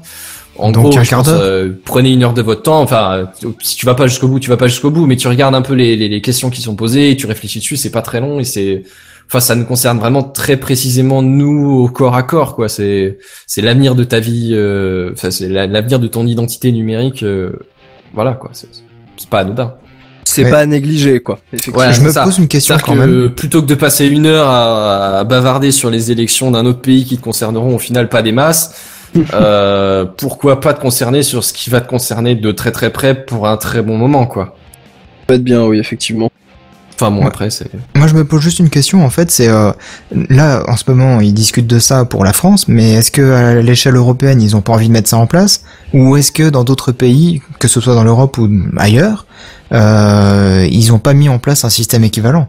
Alors, pour l'instant, il n'y a pas de système universel, à part dans Black Mirror peut-être, euh, mais il n'y a pas de truc de ce genre-là euh, à l'heure actuelle. Je dis Black Mirror, enfin, il y, a- il y a quelques séries comme ça euh, dans, dans la science-fiction qui ont, qui ont traité le sujet. Mais, euh, mais à l'heure actuelle, non, il n'y a pas de, de gros trucs européens. Par contre, il y a des réunions gouvernementales, et je crois même qu'il y en a une dans...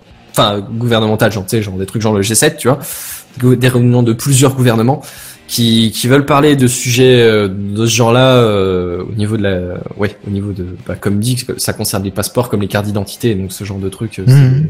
ça peut concerner des, enfin, il y a des échanges entre pays, tu vois, il y a des trucs qui seront ouverts à, à, à Interpol par exemple ou à ce genre de choses euh, Oh, bah, y dans a déjà, fichier dont, dont je- dans la base de données dont je vous parle. Il y a déjà beaucoup de fichiers qui sont en commun pour Interpol. hein. Ouais, bien sûr, mais je veux dire là, ce, ce truc-là euh, mis en commun, il y aurait des accès euh, limités, hein, pas pas complets, mais il y aurait des accès pour Interpol, pour des, des trucs étrangers, enfin des douanes, des trucs comme ça, tu vois. Mhm.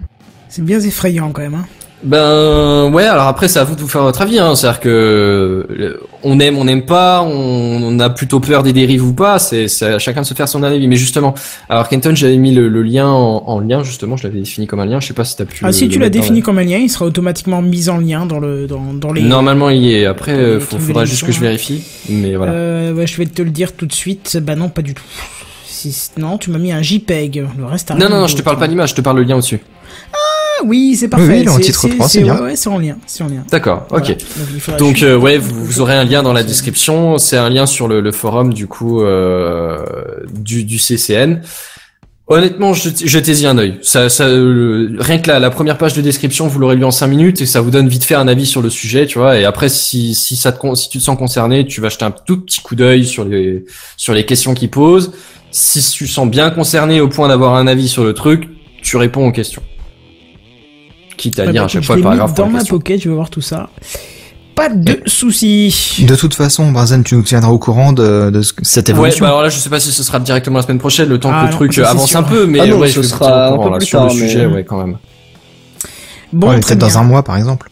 Toujours est-il qu'on va passer au cœur du sujet de l'émission. Je dis au cœur du sujet parce que je l'attendais avec impatience. J'ai hâte de voir ce qu'il va nous dire en plus du P2P. C'est notre cher ami Phil, le spécialiste de la vulgarisation scientifique et ultra quantique. Non, rien à voir. Non. Euh, Non, non. Moi, je fais pas le quantique. Hein. Personne Ah. comprend le quantique, moi non plus. Euh, euh, j'ai réécouté le, le Julien Lepers là, de, du 27 sur 24. euh, Il y avait quand même pas mal de quantique dedans. Hein. C'est vrai. C'est vrai. J'ai, j'ai- mais je trouvais que c'était bien, ça sonnait on bien. parle d'informatique. L'informatique quantique, ça sera, on en reparlera dans 20 ans. Eh ben On ouais, tu me feras un dossier la semaine prochaine, c'est super, Voilà. un dossier de 254 pages, mais en ça. attendant, on va retrouver un petit dossier de 8 pages, et. C'est les chroniques tech du professeur Phil.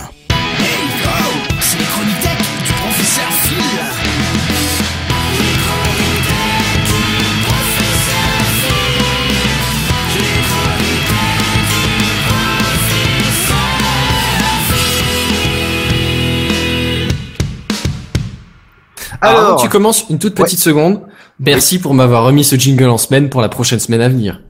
de- en tête, tu veux dire Peut-être, Oh. oui. Oui, c'est ce que c'est pas ce que j'ai dit. J'ai entendu en semaine pour la semaine Ouais, à venir, oui, oui, mais non, je En un tête peu pour la prochaine semaine à venir. Ah, oui, bah, c'est- mais moi je l'ai tout le temps. De toute façon, quand j'écris ma chronique, je l'ai dans la tête à chaque fois que je l'écris. Et euh, et euh, vous êtes témoin vu que j'en parle souvent sur Slack. Je mets plusieurs semaines à les écrire. hein. Donc, euh. Par contre, je suis désolé, je comprends pas du tout de quoi vous parlez. Je te hais, Kenton.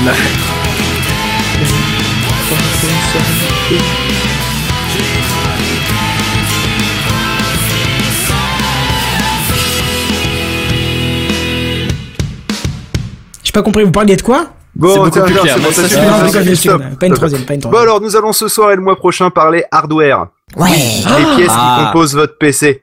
Alors, une, une certains d'entre vous ont une bonne idée hein, de comment ça marche, hein, mais c'est probable qu'une majorité ne sait tout simplement pas l'influence de telle ou telle pièce sur la performance d'un ordinateur.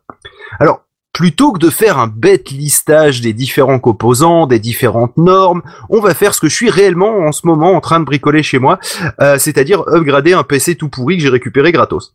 Hmm. L'avantage, c'est qu'on part pas de rien et on n'est pas écrasé sous le poids des possibilités. Alors, je vous rassure, comme d'habitude, on va rester accessible. Donc, oui, on peut parfois faire mieux, aller plus loin, affiner ses choix, mais le but c'est plus loin. Mais J'allais dire, Exactement. est-ce qu'on peut aller plus haut? Parce que c'est ça qui est intéressant. On peut, on peut. Euh, mais le but, c'est de montrer que le plus grand nombre peut arriver à quelque chose. On va pas monter un PC de course. De toute façon, je rappelle, moi, je, pa- je pars d'un- d'un d'un PC compact ou pourri, hein, dans mon cas. Donc, pour ceux qui, est en- qui sont en live, ils ont, li- ils ont une image que j'ai concoctée. La majorité de ce que vous voyez, c'est peut-être pour l'instant obscur et étranger, mais la chronique tech qu'on va faire aujourd'hui, elle va vous apprendre ce que c'est, tout ce que vous voyez là. Dans cette première partie, on va s'attaquer à des mises à niveau probables pour jouer sur ce, fameux PC qu'on va mettre à jour. Elles sont accessibles vraiment pour n'importe qui sans grande difficulté, à part les difficultés que je vais énoncer et qu'on va résoudre ce soir. Alors quelques précisions importantes avant de démarrer vraiment et de rentrer dans le vif du sujet. Pour la suite, je voudrais préciser que si votre ordinateur est débranché et vous renversez pas votre café dans votre tour ouverte, rien n'est aussi fragile que ce que vous pensez ou qu'on vous le fait croire souvent dans les vidéos YouTube ou dans les tutos des gens qui se la pètent. Je vais vous donner 5 conseils simples, si vous les suivez, vous avez 99% des problèmes qui sont euh, qui ne vous arriveront pas. Alors par contre, évitez- juste Phil, Oui. euh, sur ces cinq conseils, est-ce que le troisième va m'étonner? Honnêtement, Je j'étais sais. parti sur ça. Je pense que le, le troisième est plutôt relativement évident. Ah. Euh, donc, euh, éviter une pièce avec de la moquette pour des raisons d'électricité statique. Euh, le lino c'est ok mais c'est pas top. Le mieux c'est le parquet ou les carreaux. Au pire, si vous avez que de la moquette chez vous, posez un carton au sol et évitez de le quitter. Euh, le deuxième conseil, touchez le boîtier avant de toucher un composant si vous avez bougé les pieds par terre ou même dans le doute. Ne forcez pas. Ça, c'est le conseil le plus évident, c'est regardez là où ça bloque. C'est vrai, de temps en temps, ça fait un peu froid dans le dos. Il faut forcer pour rentrer des cartes. Euh, Ouais, mais, mais Alors, en général, cartes, on parle bien des cartes, on parle on bien. parle pas de- du philosophe. Voilà, Euh, j'allais on dire. parle, euh, Ni on, des on parle, cartes on parle des, des- non plus. Voilà. Mais Euh, souvent, il y a des clips ou des petites vis qui sont un peu cachées Voilà. derrière, donc il faut bien avant regarder. de quoi. forcer, regardez où ça bloque. Voilà. Euh, essayez plutôt de tenir les cartes par les bords que par les composants, parce que sinon vous risquez de tordre le condensateur, le machin. Mais bon, voilà. Et surtout, par contre, le dernier conseil super important ne démontez pas l'alimentation. Jamais. On touche pas à l'alimentation, on déconne pas avec. Euh, voilà. Sinon, euh, parce qu'il Ouais, y a des gros condensateurs dedans qui stockent de l'énergie et Ah, tu veux euh, dire de l'électricité. Oui, l'ouvrir, tu la démontes pas la Ah oui, lime, non, tu la tu, tu- tu Ah oui, non, pas démonter, c'est d'accord. ouais, ouais, ok. J'entendais jamais. démonter, sortir de la machine. Ah oui, non, ça tu peux, mais tu- le, le, le, le, le- le boîtier de la lime, tu le démontes pas lui-même. Après, Ça sent euh, le vécu. Juste, précisons un truc. Si un jour votre PC ne s'allume plus du jour au lendemain, ouvrez l'alimentation. Et tous les composants qui sont soufflés, j'allais dire c'est les condensateurs, qui Ouais. sont ouverts. mais touchez, tête touchez pas les en composants. fait, hein. Touchez pas les composants de la Ah, lime quand euh, tu l'ouvres. Non, faut le décharger, faut savoir faire. Ouais, voilà. Donc, dans le doute, si vous si vous ne vous sentez pas, ne démontez pas la lime, vous aurez aucun problème de de, de mort ou autre. hein. Voilà, c'était juste ça. Alors, sinon, en général, pour apprendre comment c'est relié, c'est simple. Et ben, vous regardez, vous suivez les fils, éventuellement vous lisez les indications qui sont souvent présentes directement sur la carte mère. Et pour ça, le mode torche du téléphone est votre ami. Ou des fois, il y a aussi des notices avec les éléments que aussi, il, y a, t'achètes. il y a aussi des notices, mais là on va, là, comme je pars du principe qu'on est sur un vieux PC pourri, on va prendre des pièces d'occasion pour les trois quarts du temps. hein. Euh, donc du coup la notice tu l'as pas forcément, mais c'est vrai qu'on peut la trouver sur internet avec un petit coup de Google. Euh, si vous n'avez pas confiance en votre mémoire, un bon type que j'utilise souvent aussi, c'est de prendre des photos avant de débrancher. C'est tout con, hein, mais euh, mais je- sérieusement, il y a plein de fois où j'ai oublié de le faire et je l'ai regretté. Euh, et Un si vous manquez, oui, oui, oui, ça peut arriver. Oui, des euh, genre par exemple, ce qui permet de relier euh, l'ensemble du bouton power, etc. à la carte mère si c'est pas indiqué dessus, que t'as pas Ouais, ce manuel sous la main. de, ouais, quel est le C'est particulièrement vois. chiant. Bah, c'est-à-dire que si t'as la notice, tu peux t'en sortir sans, mais si t'as pas la notice, Voilà, faut chercher la notice euh, et c'est et c'est relou. Ouais, Donc voilà, c'est le pour ça. Euh. Oui, mais voilà, mais finalement, si t'as pris la photo avant, t'as pas le souci. Oui, oui, oui, oui. oui. Euh, et si vous manquez de confiance en général, eh ben justement faites comme moi, commencez avec du vieux matos, un ordinateur de récup, comme Un ça si vous, le rien, si vous le cassez, comme euh, à peu près ce que j'ai fait, ce sera moins grave. Pour la petite histoire, j'ai niqué ma carte mère. Euh, Bien, ouais, Ah, non, mais en donc fait- ça arrive. non mais ma carte mère, en fait, je pense surtout qu'elle est morte. Mais euh, c'était un vieux compact tout pourri, euh, il donnait des signes de fatigue et là, je crois que je l'ai achevé. Est-ce que Euh, tu veux une bonne? J'ai eu il y a 10 ans, hein. Je que t'en veux une euh, bonne, mon hein deuxième ou troisième PC. Je reçois une carte mère, euh, une carte mère MSI à l'époque à presque 200 euros. Parce que maintenant Ouais. ça vaut moins cher, mais à l'époque j'ai pris un truc vraiment euh, machin. Et je la reçois, je monte, je monte le pros. Il fallait prendre un tournevis pour enclencher le ventilateur, euh, enfin Ouais. le radiateur et tout ça. Je dérape, le tournevis éclate, mais un truc de, allez, un rayon de 5 mm, ce qui est énorme sur une carte mère. Hein. Ah Pour oui. toutes les pistes qui sautent, un trou sur les pistes moyennes et machin qui sont au milieu. J'ai jamais eu aucun bug sur la carte mère.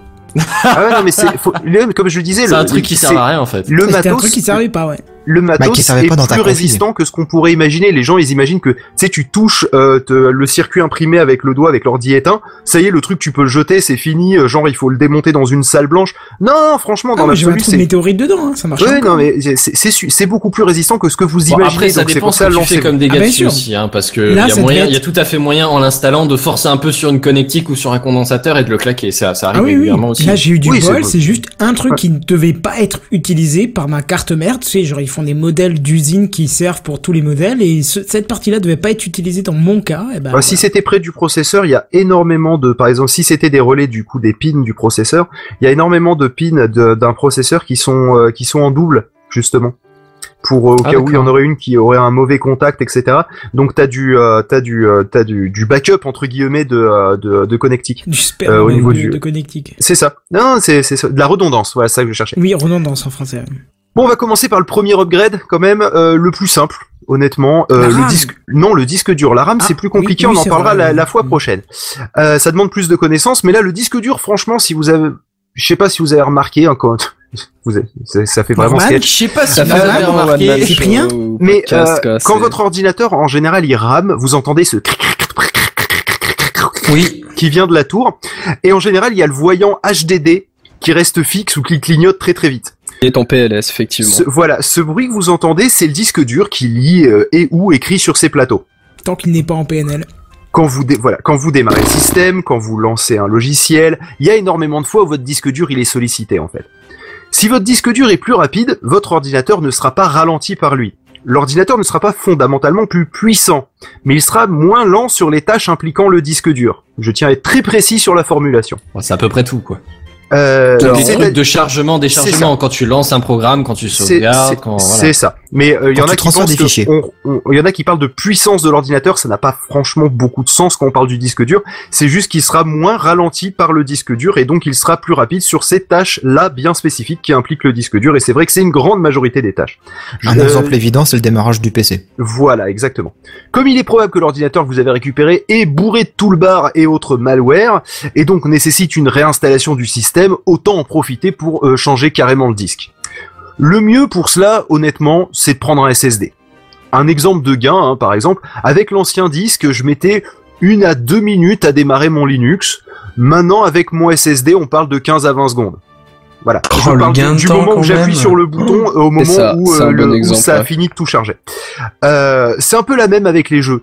Donc pensez disque dur temps, égal temps de chargement, parce que c'est principalement son, influ- son influence en fait sur la performance.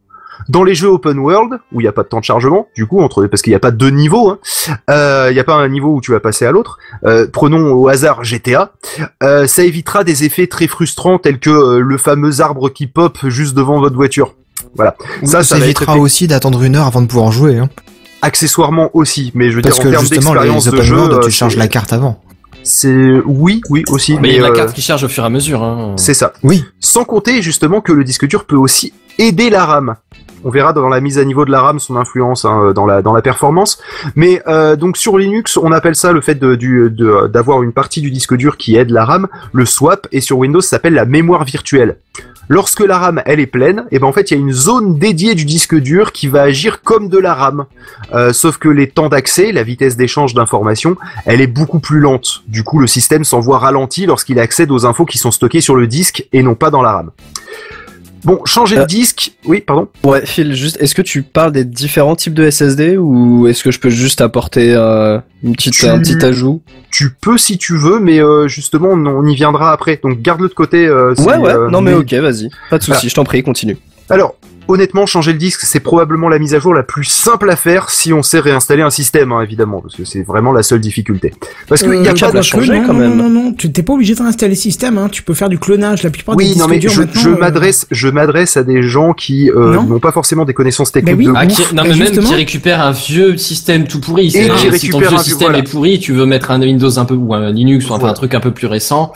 C'est euh, ça. Ça peut-être truc, un sens de. de le truc le plus simple, Juste- c'est quand même une réinstallation du système. Oui, mais il faut préciser un truc aussi. C'est le bon moment pour le Quand faire. tu achètes Voilà. un SSD, la plupart du Oui, temps. ils te fournissent des outils de clonage. Voilà. Ouais, Ils bien ouais. des outils de clonage et du coup, Mm. bah, tu n'as, t'as pas besoin d'avoir de connaissances, quoi. Mais le problème quand tu Bah, clones même un réinstaller, t'as système, pas besoin de connaissances. le hein. problème c'est que quand tu clones un système, en général tu clones les merdes du système avec. C'est l'inconvénient. Ouais, mais quand t'as un système qui marche bien, tu veux juste qu'il tourne plus vite. Oui, euh, oui, oui, oui, oui, effectivement. Mais Enfin, euh, parce que moi, ça va fait- pas être la majorité des gens. Au passage, en profiter pour faire une réinstall, euh, c'est euh, c'est limite une bonne idée. C'est le bon vois. moment, quoi. Bah oui. Mm. Voilà. Parce que moi, C'est j'ai moment jamais, un hein. disque dur classique et euh, mon système est bien, enfin, je pense bien entretenu et j'ai voulu passer sur un SSD, je suis passé sur un clonage, quoi. Mais tu n'es pas la majorité des gens, Kenton. Oui. Tu Ah, sais, tu sais entretenir un ordinateur. Euh, donc du coup, bon, pourquoi c'est simple à faire? Parce qu'il n'y a pas d'incompatibilité potentielle. Hein, franchement, euh, si ça, si ça se branche, ça marche. Et l'installation, elle est simple. hein, c'est euh, deux câbles, quatre vis. Voilà. Euh, Il y a deux normes de branchement de disque dur. Une norme avec une grosse nappe de 3-4 cm de large. Alors là, si vous avez ça dans votre ordinateur, vous prenez l'ordinateur et vous le jetez, hein, parce que euh, c'est c'est c'est de l'IDE, ça s'appelle l'IDE, c'est ça la, la- le Ou nom de Ça la le norme. Moyen Âge. Et euh, c'est bien, c'est c'est vraiment bien trop vieux pour en faire quoi que ce soit, hein, euh, très honnêtement. Et Je euh, préférerais que tu l'appelles le PATA, en fait, parce qu'il y a un intérêt euh, sur ce que tu vas dire après? Euh, si tu veux, mais bon, en général, c'est marqué IDE sur les nappes, hein, donc euh, c'est marqué IDE sur les cartes mères, et donc du coup, c'est pour ça que j'ai choisi effectivement la dénomination IDE, même si PATA pouvait fonctionner. Euh, et sinon, il y a une norme avec des prises rectangulaires qui font à peu près 1 cm de côté par quelques millimètres de large, et avec une fiche en forme de L. Et là, c'est le SATA. C'est une norme qui est bien, merde, ces fiches. qui est bien plus contemporaine, et je suis carrément pas d'accord avec toi. C'est trop Euh, fragile, mais- mais... laisse tomber, quoi. Le moindre choc, ça pète, quoi. Mais arrête de faire flipper les gens. Moi, honnêtement, j'ai débranché, rebranché, je sais pas combien de trucs de, de SATA, j'ai jamais niqué une fiche. Que faut arrêter de bourriner Le aussi. disque dur de mon bureau, il tient juste sur les parties en métal qui étaient collées sur le plastique.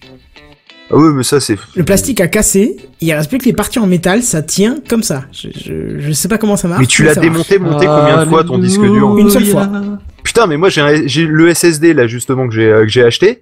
Euh, je comme j'ai eu plein de problèmes et que j'ai et que du coup je tourne avec deux ordinateurs parce que j'ai récupéré un vieux de chez pour faire des essais.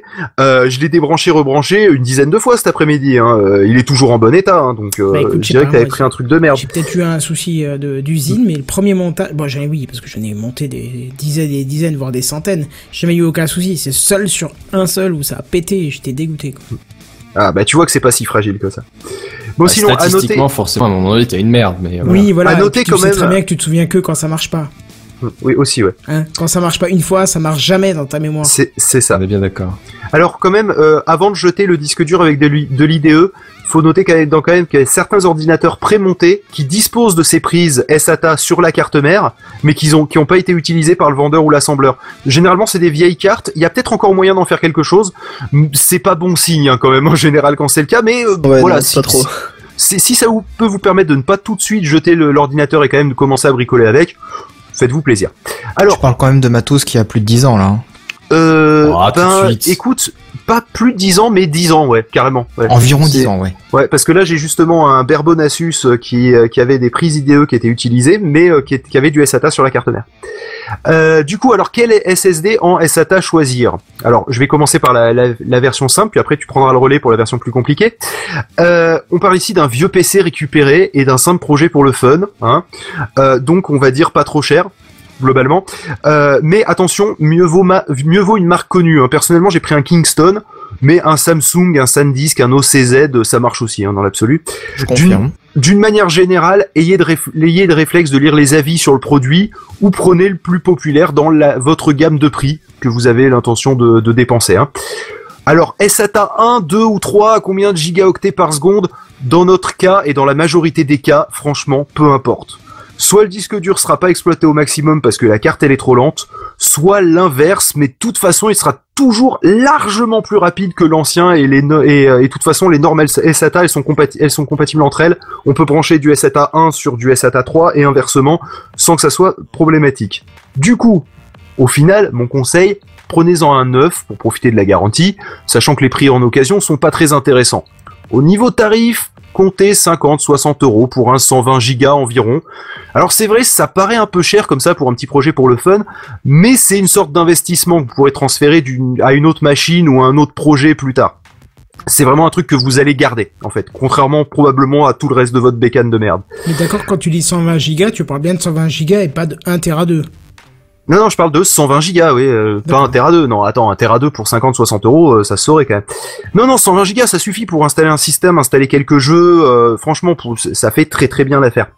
Euh, 60 gigas, tu peux te retrouver un peu léger, mais euh, 120, t'es t'es- t'es un peu large, quoi. Ah, ça dépend. 120 gigas, ça dépend. Euh, 60 gigas, pardon, ça dépend si tu vas avoir des trucs en stock, euh, en un disque dur pour les donner à côté ou Non, pas. c'est juste pour le système. hein. Moi, j'ai un 120 pour le Oui, c'est système. ça, c'est ce que je te dis. constamment euh, blindé. Bah, bah moi j'ai le- j'ai un 120, ça me fait mon système et ça me fait les quelques jeux Steam que, que j'ai téléchargés dessus quoi. Mais parce que j'ai un système sous Linux donc j'ai pas énormément de jeux Steam. Euh, ça joue aussi, mais euh, Bah, mais moi voilà. j'ai pas- gardé 100 gigas de l'espace pour le système et j'en ai utilisé à peu près 48 là actuellement. Mais rappelons qu'on est dans le cadre de, de quelqu'un qui va faire sa première main, qui va vouloir se lancer un petit peu dans le. Donc du coup, voilà, moi c'est ça que je conseille pour démarrer, quitte à devoir investir un petit peu dans SSD. C'est pas la peine de mettre plus euh, parce que bah on sait jamais. Justement, il peut risquer de le casser par erreur. Il peut voilà.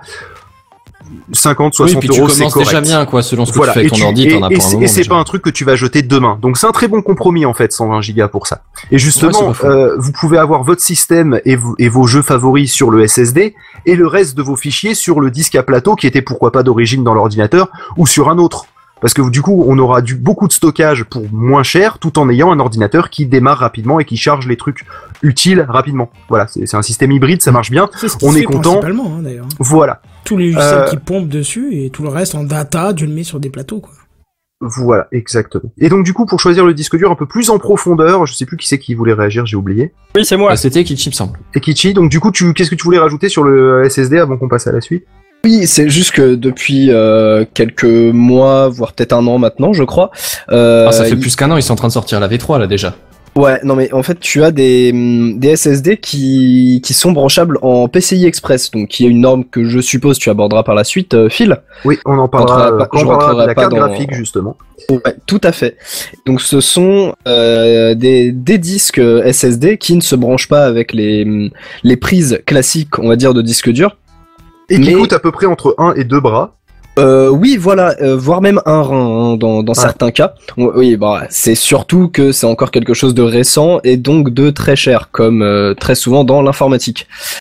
Mais ça, je pense que voilà, au fur et à mesure, ça va clairement, baisser. hein. Mais oui, voilà, en termes de, de débit euh, possible sur ces disques-là, on est encore euh, bien au-dessus du, du SSD euh, qu'on pourrait qualifier de classique maintenant, quoi. Mais Ouais. ça équivaut pas au, au débit des prises en M2 Si, bah en fait, généralement c'est des Bah, adaptateurs M2 euh, c'est vers. PCI Express. hein. En fait, tu vas Ce sont D'accord. des Pas SSD ce format-là. M2, Alors les- le M2 pour ceux qui savent pas, euh, prenons un MacBook Air par exemple, euh, il à l'intérieur il a une, un truc qui ressemble un petit peu à une barrette de RAM. Euh, c'est donc en fait un- une, une petite plaquette avec donc du coup les puces de mémoire qui sont dessus et ça vient s'insérer sur une toute petite prise comme celle qu'on peut avoir sur les, les cartes Wi-Fi des ordinateurs portables euh, quand elle est Oui. euh, donc Ah, voilà c'est oui. vraiment une toute petite prise comme ça et, euh, et sur une, une barrette qui est relativement longue. Et en fait, eh ben, ces cartes-là, euh, PCI Express, elles font l'interface entre ce SSD euh, en barrette, contrairement au SSD en forme de boîtier, hein, euh, vers donc du coup la prise PCI Express. Voilà, bon, enfin c'est là on va un peu trop loin pour pour le, le Oui, niveau que je souhaitais avoir dans cette chronique mais- tech, mais effectivement c'est quelque chose qui est assez intéressant. Si vous avez d'ailleurs l'occasion de de si vous avez un petit peu de thunes et que vous avez envie de de le faire, euh, ça c'est un M2, justement c'est- justement l'avenir de de de, euh, de la suite, on va dire. Donc prenez un adaptateur et prenez un truc M2 euh, si vous avez les moyens de le faire parce que l'avantage c'est que vous aurez juste à changer votre barrette de SSD, vous garderez l'adaptateur qui pour l'instant coûte relativement cher, mais au moins euh, vous êtes tranquille pour un petit moment. Du coup, bon, on est content. Là, le système il charge un peu plus vite, c'est chouette.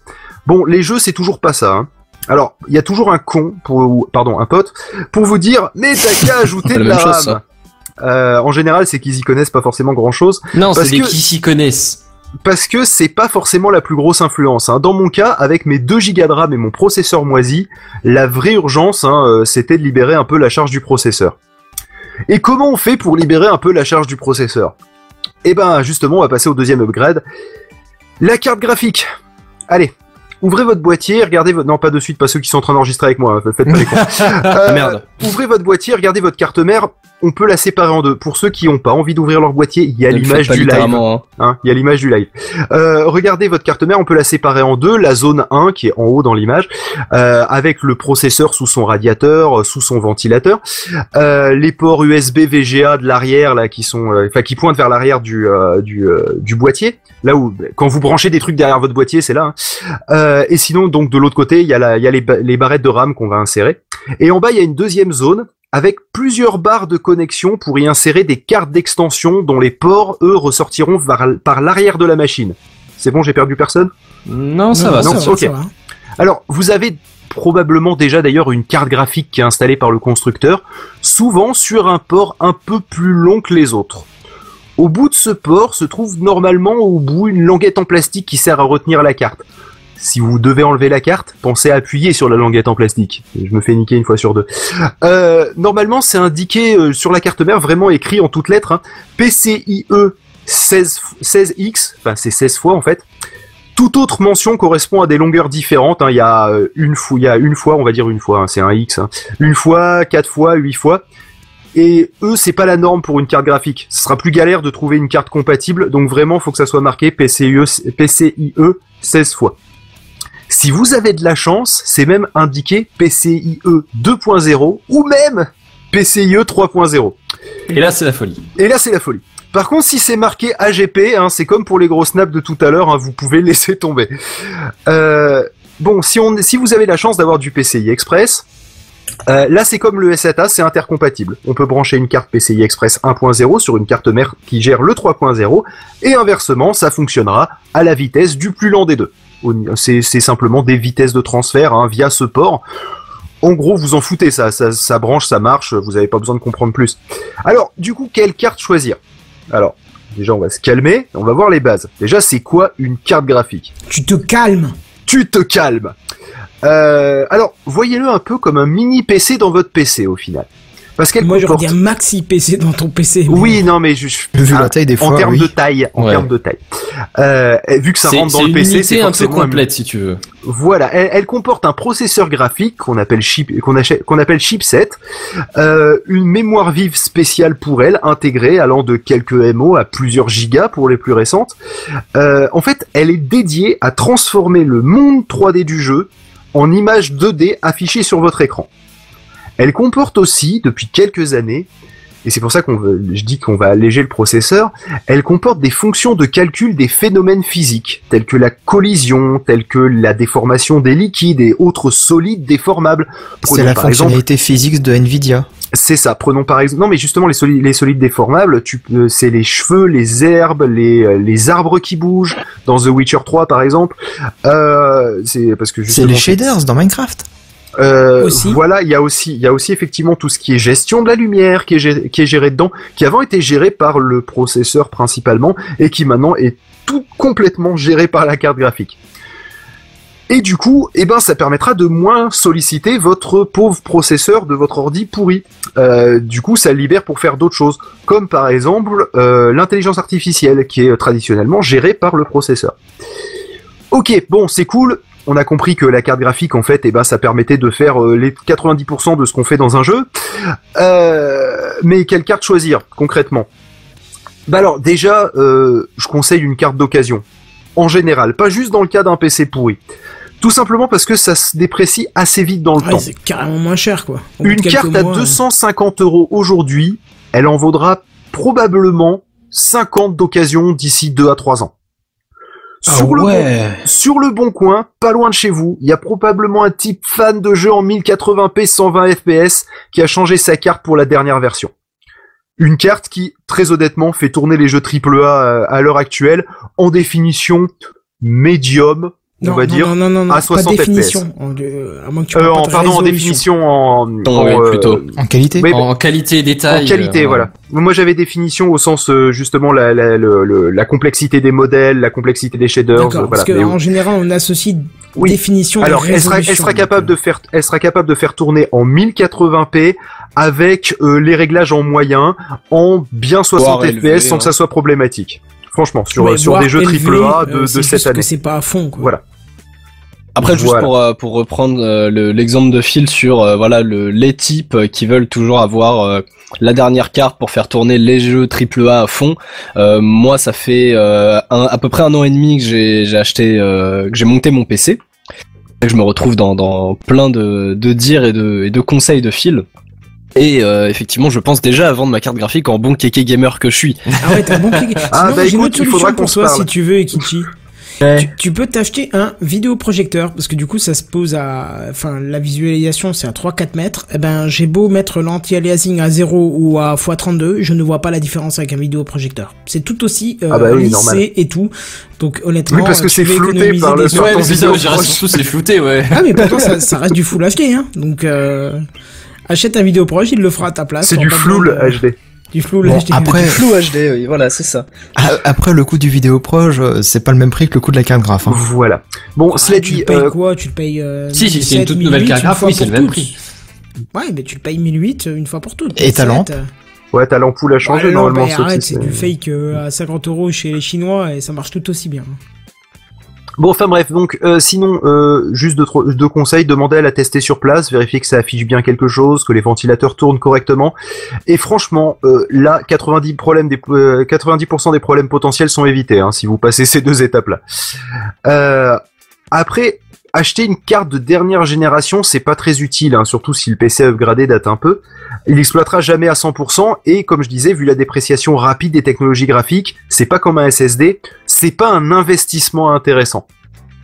Je parle de 90% des cas. hein. Après, euh, s'il y a des gens comme, euh, je sais pas, au hasard euh, et Kichi qui veulent absolument avoir une, as un PC au top qui, qui ont une tout le reste de la config qui suit, quoi. Voilà. Euh, quelque part, faut essayer d'avoir un truc relativement équilibré, quoi. Euh, je vous conseille aussi de prendre une Nvidia parce que c'est bien plus compatible non seulement avec vos jeux, souvent optimisés pour Nvidia, euh, mais aussi pour tout ce qui est physique des, donc justement pour tout ce qui est physique des éléments dans le jeu, pardon. Mais aussi, en général, c'est bien optimisé pour des applis de montage vidéo. Et très honnêtement, si un jour vous voulez tester Linux, c'est vachement plus compatible avec Linux aussi.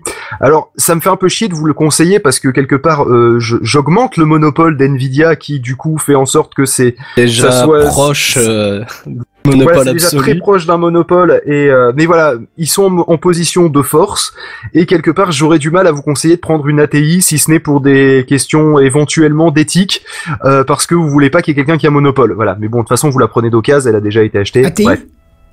Pas Euh. AMD, AMD, Voilà. pardon. Ouais, mais je suis un vieux du hardware, moi. Je, je dis encore mais- ATI.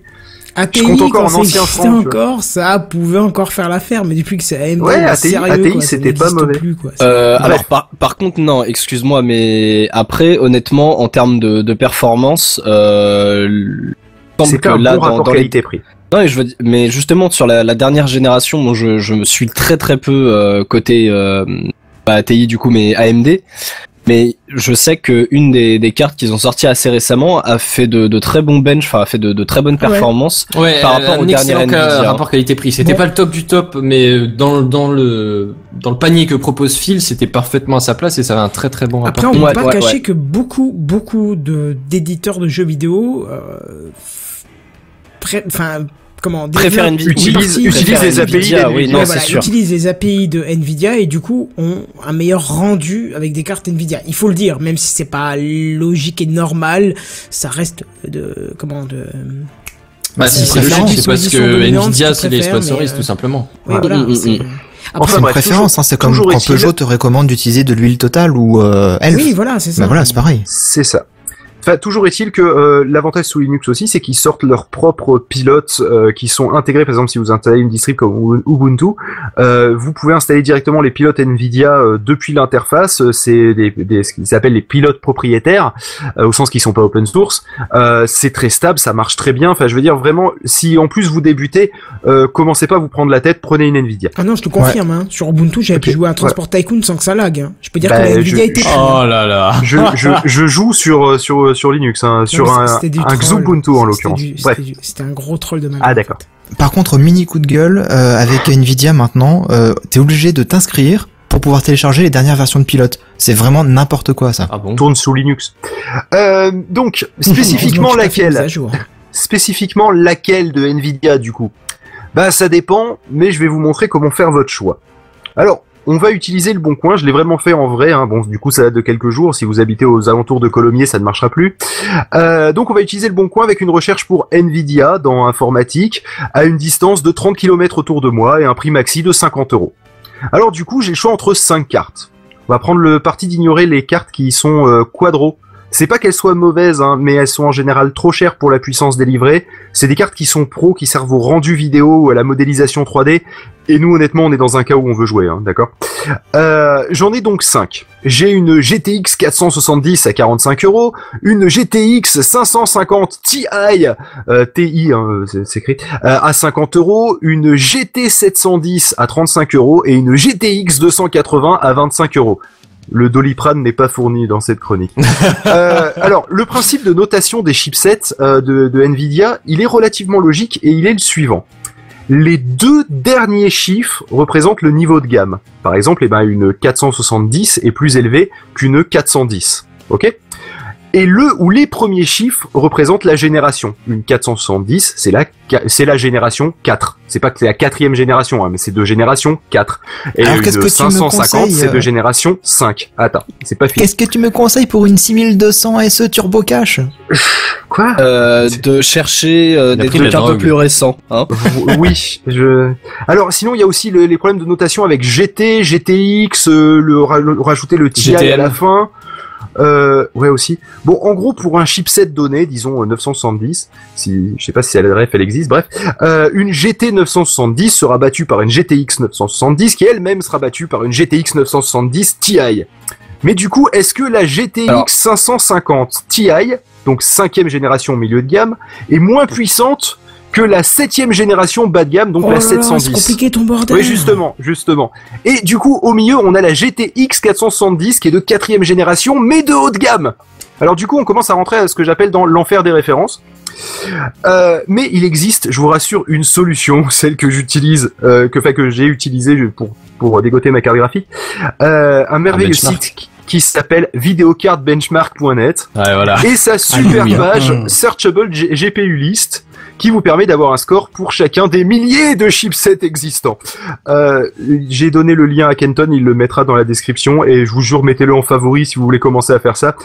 Et d'ailleurs prenez l'habitude de, de garder les, les liens que je vais vous donner euh, en favori, il y en aura deux dans cette chronique. Si tu la l'as fois bien prochaine- mis en lien, ça sera forcément dans les liens. La fois, la fois prochaine, il y en a un peu plus des liens.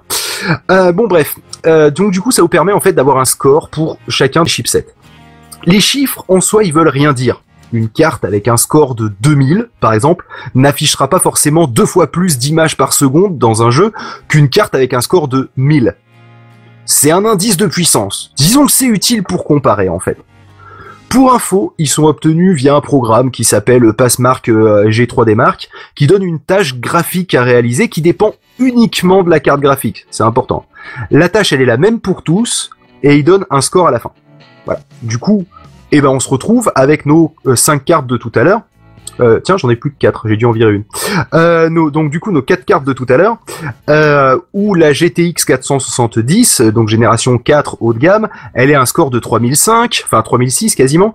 Euh, la euh, 550 Ti, elle est à euh, 1925. Et on voit que la 710, donc qui est d'une génération vachement plus récente, mais la GT 710, elle est à 646 c'est vraiment, c'est-à-dire que si vous preniez que le premier chiffre en disant je prends une la plus récente possible, eh bien vous auriez pris une carte de merde. Voilà.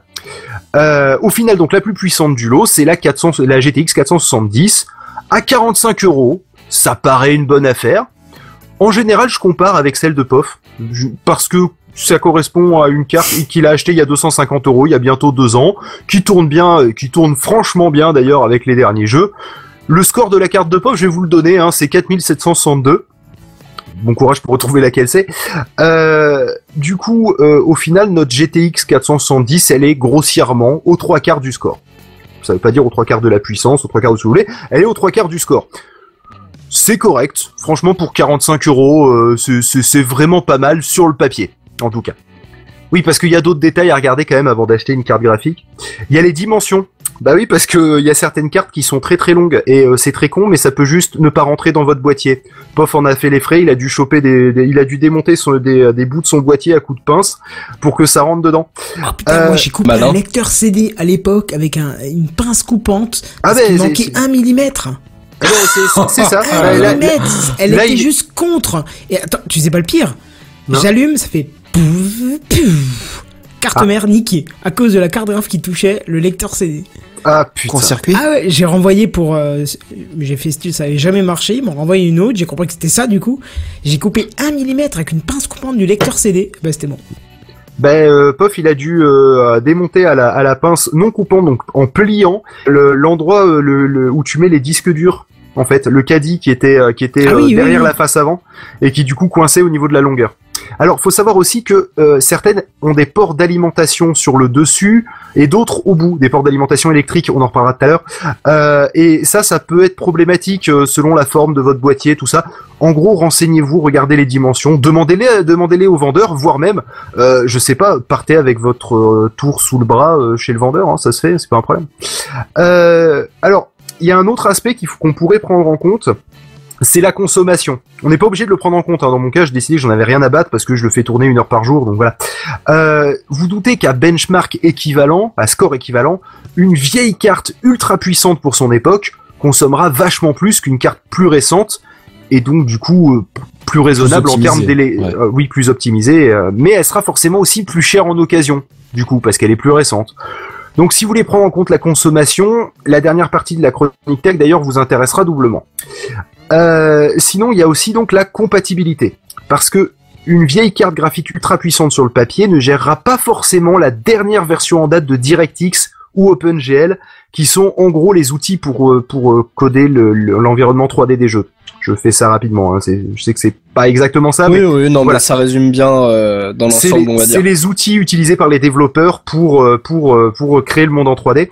Euh, au final, hein, franchement, mon conseil, c'est d'accepter que cette carte, elle sera un compromis, et donc de prendre le temps de trouver un bon rapport benchmark génération prix compatibilité et le tout le, tout compatible avec votre budget. Ouais, mais le tel que tu présentes le truc, ça a l'air d'une montagne de, de travail, mais en fait, c'est non, vraiment non, pas grand chose. C'est pas c'est pas très compliqué parce que C'est l'affaire de comme- 5 minutes, quoi. Enfin, comme on l'a vu là, comme on l'a vu là, si on décide d'en prendre une pas loin de chez soi, au final on a le choix entre cinq cartes graphiques et euh, du coup, enfin là du coup j'en avais plus de quatre à la fin, je crois que j'en ai perdu une. Euh, donc voilà, on va dire quatre cartes graphiques euh, et, et parmi celles-là, et ben il y en a déjà deux qui sont qui sont vraiment pas puissantes et après dans les dans les deux autres, et ben on décide si on en prend une plus récente et qui consommera du coup un peu un peu moins et qui est peut-être qui a un score moins élevé et, euh, et une autre qui, euh, qui va consommer énormément d'électricité, euh, mais qui euh, mais qui sera capable de, euh, de, de faire tourner des jeux de quel, de il y a quelques années, c'est sûr, euh, d'un point de vue des DirectX et OpenGL, et de les faire tourner à des à des résolutions bien sympatoches. Voilà, c'est encore une fois c'est une affaire de compromis, mais de toute façon vous avez pas énormément de choix. C'est ça l'avantage d'utiliser. C'est pour ça que j'ai décidé d'utiliser le bon coin pour mon exemple. Euh, c'est parce que au final votre choix il est beaucoup plus limité. Vous n'êtes pas écroulé sous le sous le poids des euh, des, possibilités, du- ouais. des possibilités. Vous en aurez pas les des possibles. Voilà. Bah, déjà, votre première contrainte, c'est le budget avant tout. C'est ça. De toute façon, vous serez limité par le budget, vous serez limité par la disponibilité des pièces, euh, et ça sera de toute façon un compromis pour la carte graphique. Ouais. Et donc du coup, la carte graphique, je l'ai dit tout à l'heure, euh, ça s'alimente. Et euh, justement, on va passer au dernier upgrade de cette CT. Euh, on parlera de tout le reste la fois prochaine. Et ce troisième upgrade, c'est quoi? C'est l'alimentation. Alors, je sais, l'alimentation comme ça, ça, paraît pas sexy, quoi. C'est franchement le truc qui est rarement regardé comme l'upgrade important à faire. Les gens en général ils se vendent de leur processeur et Kichi ils se vendent de ses cartes graphiques, mais franchement personne se vend de son allume. Et pourtant, c'est ce qui apporte le courant à tous C'est super important. Pas Sans un courant le- stable, sans courant, une ouais. puissance, sans une puissance, sans une, c'est compliqué à dire, sans une puissance suffisante, tout votre ordinateur peut être sévèrement instable. Elle est donc absolument essentielle. La repérer, c'est facile, hein, c'est le gros boîtier sur lequel vous avez branché le câble du 220, hein, et, euh, et, et de l'autre côté, il y a plusieurs câbles qui sortent avec des connecteurs bizarres branchés un peu partout dans la Mais- machine. Sur l'image que t'as mis, c'est plutôt rare parce qu'elle est en bas alors qu'elle est principalement au-dessus. Ah non, non, non, non, non. Ah, dans les bah non, vieilles machines, ça- elle est ça en dépend- haut. ça Mais dans les machines un peu récentes, c'est tout le temps en bas. Dans En les trucs un peu haut de gamme, c'est tout le temps, tout Ouais, le temps dans en les bas. boîtiers modulaires, ils ont plutôt tendance à la foutre en bas. Pourtant, j'ai un boîtier qui m'a coûté à peu près 300 boules. euh, Ah, tu t'es boules, fait avoir Déjà Ah ouais, non, 300 mais là, tu boules dans un boîtier. mais à coup de, comment? Ah non, non, c'est un boîtier, c'est-à-dire que t'entends pas les disques qui tournent, euh, c'est, il y a, je sais pas combien de ventilateurs dedans. euh, Ouais, mais, mais, ouais, non, mais en fait, si tu veux, dans les vieux boîtiers, ils mettaient la lime en haut parce que du coup, t'as un ventilateur sur l'alimentation et du coup, ça permettait de faire sortir un peu plus d'air du truc. Mais dans je les crois que trucs j'en ai trois, récents, moi, sur l'alimentation, j'en ai un par face, sauf celle qui est contre la... Faudrait que je ouais, voilà, je, après, je te dis un parce que pour les vieux, vieux, vieux trucs, il y en a un en extraction et c'est tout. Et du coup, ils se servaient d'un ventilateur en entrée et un ventilateur en sortie dans la, le, bloc d'alim.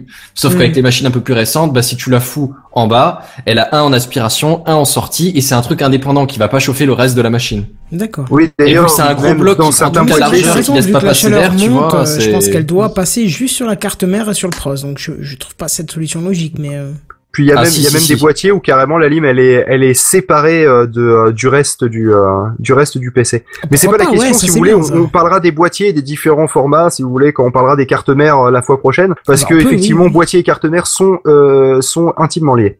Euh, donc, euh, au niveau des connecteurs bizarres là qui sortent de du coup du euh, du bloc d'alimentation, euh, le plus gros port, le port principal, C'est un gros qui, cochon. qui Je crois s'appelle que tu parlais de moi Oh en une seconde. Oh là là. La classe des mecs, quoi. Le, Donc, le niveau de rêve, quoi. Le, le, le port principal euh, qui, euh, qui est nommé ATX, j'expliquerai pourquoi dans la prochaine chronique tech, donc avec ses 20 ou 24 broches, c'est celui qui alimente la carte mère, ses ports, ses diodes, ses cartes, le port USB, tout le bordel, c'est alimenté par ça.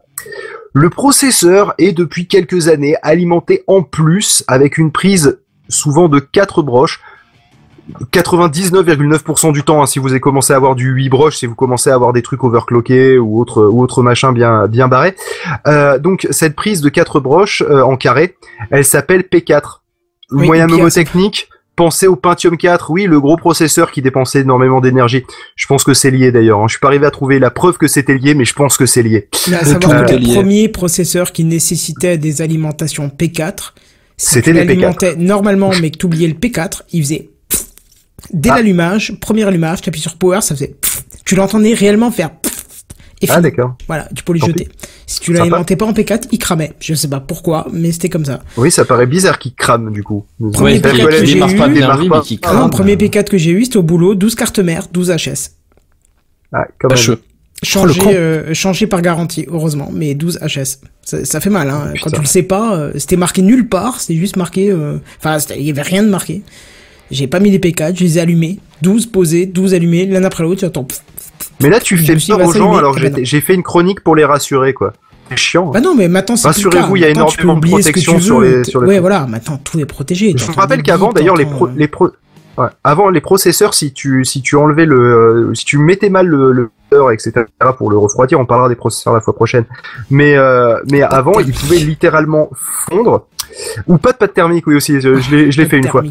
Euh, et, euh, Là maintenant, s'ils si, s'ils surchauffent, ils, ils éteignent l'ordinateur. Donc du coup, Oui, ils, voilà, ils surchauffent pas au-delà d'une certaine limite. Et encore, ils prévoient de la marge. Quand je dis qu'ils surchauffent, c'est quand ils atteignent une température qui risquerait, dans quelques dizaines de degrés, euh, de devenir vraiment dangereuse. Là, ils coupent tout, voire euh, pour certains, avant de tout couper, ils baissent leur fréquence pour essayer de baisser leur température. Non, mais voilà. Mais on oui. en parlera quand on parlera de Celui qui va cramer une carte mère ou un pros, maintenant, de nos jours, c'est Ouais, que le problème aller, vient hein. pas Ouais, de lui. à un moment c'est donné, que tu mets de la bonne volonté dedans, quoi. non mais c'est- que le problème vient même pas de lui, c'est le Même, problème. je dirais, Soit t'as fait tomber même une à ce vis quand c'est branché, quand c'est allumé, t'as fait Oh tomber putain, je l'ai fait dans un portable, ça, un jour, ça. Ouais, voilà. J'ai niqué un portable comme ça. Ou, ou c'est la carte mère et le pros qui ont un défaut, quoi. Ça ne peut plus t'arriver, il y a tellement de protection. euh. Enfin voilà, donc du coup, bon, revenons à nos, à nos, nos trucs, euh, parce qu'on aura l'occasion de parler de comment bien niquer un processeur, si vous voulez, la, fois- la fois prochaine. ne vous Euh, inquiétez pas, on va en parler. Tu court-circuites on- la masse et la limite c'est réglé. Voilà. Bon, il y a d'autres ports aussi euh, qui sortent de votre boîtier de- du boîtier d'Alim. Euh, donc il y a le port Molex, euh, c'est quatre broches rondes alignées.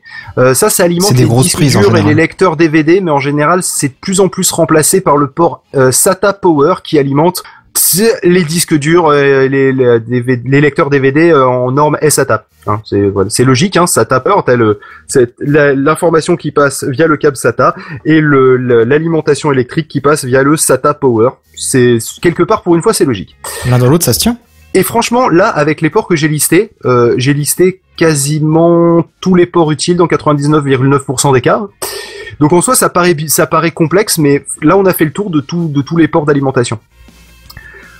Et je vous rassure, là même si ça vous paraît encore complexe, en général c'est marqué dessus. Moi, en tout cas sur euh, sur mon euh, sur mon Alim Corsair, c'est euh, et sur celle d'origine toute pourrie qu'il y avait dans le, le Berbon Asus, c'est marqué sur les prises SATA Power, euh, euh, Molex, etc. Euh, au pire, Et de si toute vous, si façon, vous dans avez le un pire doute, du pire des cas, les fiches sont différentes, donc t'arriveras pas à brancher le truc sur le Juste, mauvais. justement, c'est ça. Je dis au pire, Google Images est votre ami si vous avez un doute. Euh, mais de toute façon, c'est bardé de détrompeurs. Si vous ne forcez pas, il est extrêmement peu probable de se foirer. Si ça rentre pas, ce n'est pas le bon port ou ce n'est pas le bon sens. c'est aussi simple que ça. Oui, parce que Donc- toutes les toutes les connectiques de ces prises, en fait, elles sont carrées, Tu peux pas les mettre à l'envers. euh, Bah, t'as le carré SATA avec un Power rond qui est en bas. forme de L. Euh, sinon, il y a la prise euh, P4 qui, elle, a euh, des prises qui sont en for- certaines prises qui sont en forme de carré et d'autres qui sont en f- avec deux coins arrondis, ce qui fait que ça ne rentre que dans celle qui a le coin arrondi, donc tu peux pas la faire tourner de 90 degrés ou 180 degrés.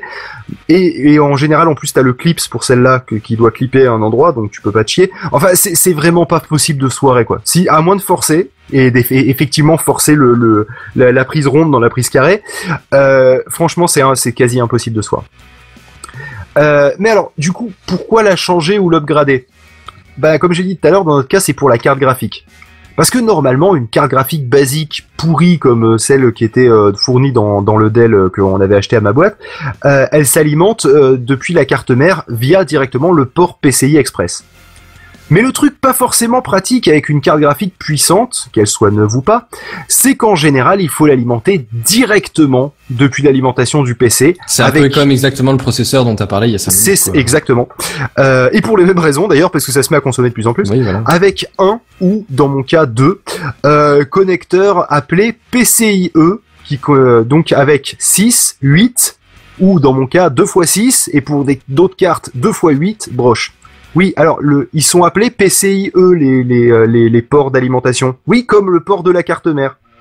Euh, C'est c'est logique, c'est un peu c'est un peu comme le SATA et le SATA Power, tu vois. Quelque part, on commence à arriver à quelque chose de cohérent. Euh, Il y a une alors, faut cohérence interne. voilà, faut savoir que ces ports ne sont pas sur toutes les, les alimentations. Pourquoi? Ben parce que la carte mère, en fait, euh, enfin, pourquoi on a besoin de ces ports? Parce qu'en fait, la carte mère, elle envoie pas suffisamment de puissance électrique via le port PCI Express. Alors, si vous avez pas ces ports-là sur euh, sur euh, votre alimentation, sachez que il existe et des fois même c'est fourni avec. Il existe des adaptateurs Molex notamment vers euh, ces ports PCI Express. Mais si votre alimentation ne, ne propose pas ces ports dessus, stop, c'est une hérésie. on s'arrête là, on met pas les adaptateurs, c'est c'est potentiellement dangereux. En général, les alimentations de base fournies dans les ordinateurs sont des alimes pas chères. Elles indiquent 250-300 watts en pic, mais en fait, elles délivrent probablement moins sur une de manière continue quand, quand on leur demande un, un Ouais, travail soutenu en termes de conversion. Elles s'usent assez vite quand tu leur Aussi. tires vraiment le maximum. Et je, je, je- j'en remets une couche. On déconne pas avec les alimes. On les Ouais, parce que ça démonte peut te pas. griller toute la On les machine, tout simplement. on les surcharge pas. Il, il y va de la survie de votre matériel, mais aussi il va de la sécurité de celle de vos proches et éventuellement vos voisins si vous vivez en immeuble. Je déconne pas. Vraiment, tu, si tu surcharges d'alimentation, et en plus une alimentation bien pourrie de marque Advance ou ce genre de merde, d'accord, qu'en général tu vas trouver dans des dans des boîtiers assemblés euh, euh, à l'arrache que t'as que t'as trouvé d'occasion, ou même des euh, du je sais pas moi un, un PC Médion, tu vois une tour Médion. Médion c'est la marque de- d'informatique de Lidl. hein. Euh, oh là là, oui, médium, voilà. putain. euh, vous allez vous retrouver avec Mais des aliments bien. pas chers, pas forcément avec oui mais oui ça marche bien jusqu'à ce que tu aies un problème mais euh, mais le euh, mais avec des Alors, donc, du coup qui, qui n'ont pas forcément toutes les sécurités Problème. oui c'est-à-dire que sens, oui c'est logique. ça marche correctement mais euh, déjà euh, le jour où tu veux changer le matos c'est pas forcément c'est pas forcément quelque chose d'hyper standard Euh, pas et, euh, pas et, au courant. et, c'est pas- euh, et sans compter que le matériel n'est pas forcément hyper fiable dans le temps hein, c'est voilà mais après Bah, T'en as pour ton on prix aussi. Hein. et voilà, en général tu payes pour ce que tu as et, et donc du coup des, euh, des, euh, des protections contre les surtensions, contre des échauffements, contre vérifier par exemple que le ventilateur continue de tourner, euh, des choses comme ça, euh, vous l'aurez pas dans une alim de base et euh, on surcharge pas une alim qui n'a pas des sécurités. Voilà, Euh, déjà parce que vous risquez de tout niquer. Voilà, si vous voulez un truc qui vous touche directement et qui est pas juste de la potentialité de oh éventuellement ça pourrait vous tuer. euh, je vois bien l'impact de fumer tu sur un paquet de clopes, donc je sais très bien que si je dis éventuellement ça pourrait ça pourrait vous tuer, vous en avez rien à foutre. Par contre, si je vous dis ça peut niquer votre matériel, ça vous touchera for- forcément beaucoup plus. Ouais, puis même si à ce moment-là t'as le malheur de toucher la tour, bah tu l'as dans le comment? Voilà, et je Tu pense, que, je, je pense que d'ailleurs, pour avoir tenté moi-même ce bricolage, tout en ayant le boîtier ouvert et le pied sur la prise multiple au cas où, l'interrupteur de la prise multiple, euh, je pense que c'est ce qui a fini de niquer ma carte mère. hein. Euh, donc du coup, On avait dit pas les cartes mères. oh, sérieux quoi. donc du tu coup, ce que tu veux, mais pas les cartes mères. Voilà. Donc du coup, il est assez probable que vous ayez à changer votre alimentation. Du coup, laquelle choisir et comment la choisir? Alors du coup, on, je vais introduire une notion et c'est un peu pour ça que je vous en parle. Euh, je vais, euh, on va parler d'une notion qui s'appelle le TDP. Alors qu'est-ce que c'est le TDP C'est le Thermal Design Power. En français, ça se dit l'enveloppe thermique, ce qui signifie de combien de watts ça chauffe. Parce que oui, et là on revient dans une chronique tech telle que vous avez l'habitude, un PC, c'est basiquement un radiateur électrique un peu moins con que celui que vous avez sur le mur. Et D'un qui chauffe point un de petit vue- peu Ah, qui fait pas que chauffer en fait. D'un point de vue purement physique, il transforme de la puissance électrique en chaleur. C'est vrai qu'il en profite pour faire d'autres choses au passage, mais d'un point de vue purement physique, tu as de la puissance électrique en entrée et tu as de la puissance calorifique en sortie. Il n'y a pas d'autre transformation physiquement.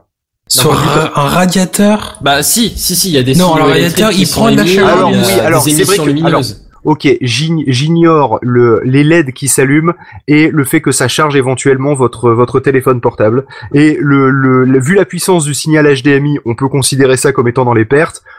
Honnêtement, d'un point de vue physique, ça transforme de la puissance électrique en On chaleur. pourrait dire que je chipote Attends, en tu parles de, tu parles juste de, la- tu parles de quoi là exactement? Je sais pas. Je parle de l'ensemble, l'ensemble de, tu vois ta tour, Oui, et ben tout ce que tu vas faire rentrer en électricité dedans, oui. au final, si on ignore les diodes qui font effectivement un petit peu de lumière, euh, tout va être perdu en chaleur à la fin dans ta pièce. Tout, à part les diodes. Parce que même le signal électrique de ton câble HDMI, au final, ça va aller dans ton, dans ton écran d'ordinateur. Et honnêtement, je pense que la carte qui interprète le signal HDMI, elle va juste perdre l'ensemble de la de, euh, de l'énergie en, en chaleur lors, lors du traitement. Et euh, c'est une autre alimentation qui, elle, va alimenter la dalle de ton écran et effectivement faire de la luminosité. Et là, dans le cadre d'un écran, oui, on fait pas que transformer de la puissance électrique en chaleur. Mais dans le cas d'une tour, par contre, il n'y a pas d'autre sortie que de la chaleur, d'un point de vue physique. Bah le signal, le signal électrique, c'est pas de la chaleur. hein. Ouais, mais c'est ce que j'ai dit. C'est mais- c'est- en mais- gros, en, en Mais quel arrondissant signal les électrique? bords, tu sors pas passe. Tu sors pas de la puissance en signal électrique, tu sors de l'HDMI. Je t'ai dit, à part le, si tu fais charger ton portable en USB, auquel cas, ouais, là, tu sors un peu de puissance électrique. Ah, je vais te l'accorder, ça me plaît pas, mais je vais te le. Oui, Non, c'est mais vrai. on s'en alors fiche, Grossièrement, c'est 90, vrai. c'est Grossièrement, 90% c'est de vrai. sort, voilà. Euh, du coup, le TDP correspond non seulement à l'énergie à dissiper, mais aussi à l'énergie à faire rentrer dans le composant. À peu près, à deux trois pertes près euh, pour les casse-couilles. D'accord? Donc du coup, pour connaître le TDP de votre système, il va falloir se renseigner sur votre processeur et la carte graphique, les deux gros, consommateurs d'énergie. Et d'ailleurs, euh, le TDP, il est donné, euh, c'est la seule valeur qui est donnée en termes de puissance. Euh, et, et elle sert, dans le cas d'un processeur, on en reparlera, euh, non, elle sert, dans le cas du processeur, pardon, pour le pour le, choix du, du système de dissipation de chaleur vous allez mettre dessus Euh, et, euh, et elle est utile euh, dans le pour les cartes graphiques pour savoir de combien il va falloir l'alimenter parce qu'en général c'est fourni avec son système de dissipation de chaleur. Donc du coup, au final l'avantage c'est que en utilisant ce chiffre unique, on répond à deux questions combien je vais consommer d'électricité et combien je vais devoir faire sortir de chaleur de l'ensemble du composant donné. Voilà. Du coup, pour connaître le TDP de votre système, on va se renseigner sur le pros, la carte graphique, parce que c'est les deux gros consommateurs. Honnêtement, le reste consomme très peu d'énergie par rapport à votre processeur et votre carte graphique, surtout réunis. Alors du coup, on additionne les deux, on a une base. Ici, la GTX de tout à l'heure, là, euh, je suis allé voir sur le site, hein, j'ai tapé euh, la, la GT le- le- la référence, je suis allé voir sur le site du constructeur. Euh, ça annonce un TDP de 215 watts. oui, 215 putain de watts. Et le euh, et le processeur Maxi que j'ai l'intention d'installer sur ma carte mère avant de la faire mourir, euh, euh, il fait 125 watts. Pourquoi le processeur Maxi de ma carte mère? Parce que j'ai l'intention de l'upgrader. C'est un truc à garder en tête si vous avez l'impression l'intention de changer un composant pour en mettre un plus puissant. Faites votre calcul avec le composant le plus puissant vous avez l'intention de mettre, ça vous évitera de changer la ligne. Euh, donc faut prévoir un peu de marge pour les composants tels que la RAM, un peu plus un peu plus aussi pour pas pousser l'alimentation à son maximum parce que elle est la plus performante et perd le moins d'énergie dans la conversion euh, du 220 vers le reste euh, entre 20 et 75% de sa puissance. C'est-à-dire que si vous prenez une grosse grosse alim, vous allez être en dessous de 20% de, de, l'u- de l'utilisation et euh, du coup, eh ben, vous allez avoir énormément de pertes dans la conversion, donc c'est c'est con.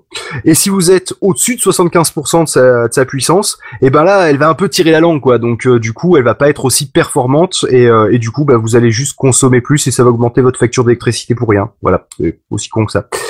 Euh, et, euh, et du coup, bon, si on additionne le 215 et le 125, là donc 215 de ma carte graphique et le 125 du processeur que j'ai l'intention de mettre, on arrive à un bon gros 340 watts. Alors oui, le TDP, j'expliquerai comment on le trouve pour le processeur dans la prochaine chronique. C'est c'est pareil, c'est un qui site de benchmark, y a tout dedans. Voilà. Euh, et si vous voulez le TDP de votre carte graphique, c'est dans vidéo euh, card benchmark. Vous l'avez en général d'ailleurs, le TDP de la carte graphique. Euh, donc, on va se laisser une petite marge de 100 watts pour le reste, pour la RAM, le disque, euh, le, le lecteur DVD, tout ça.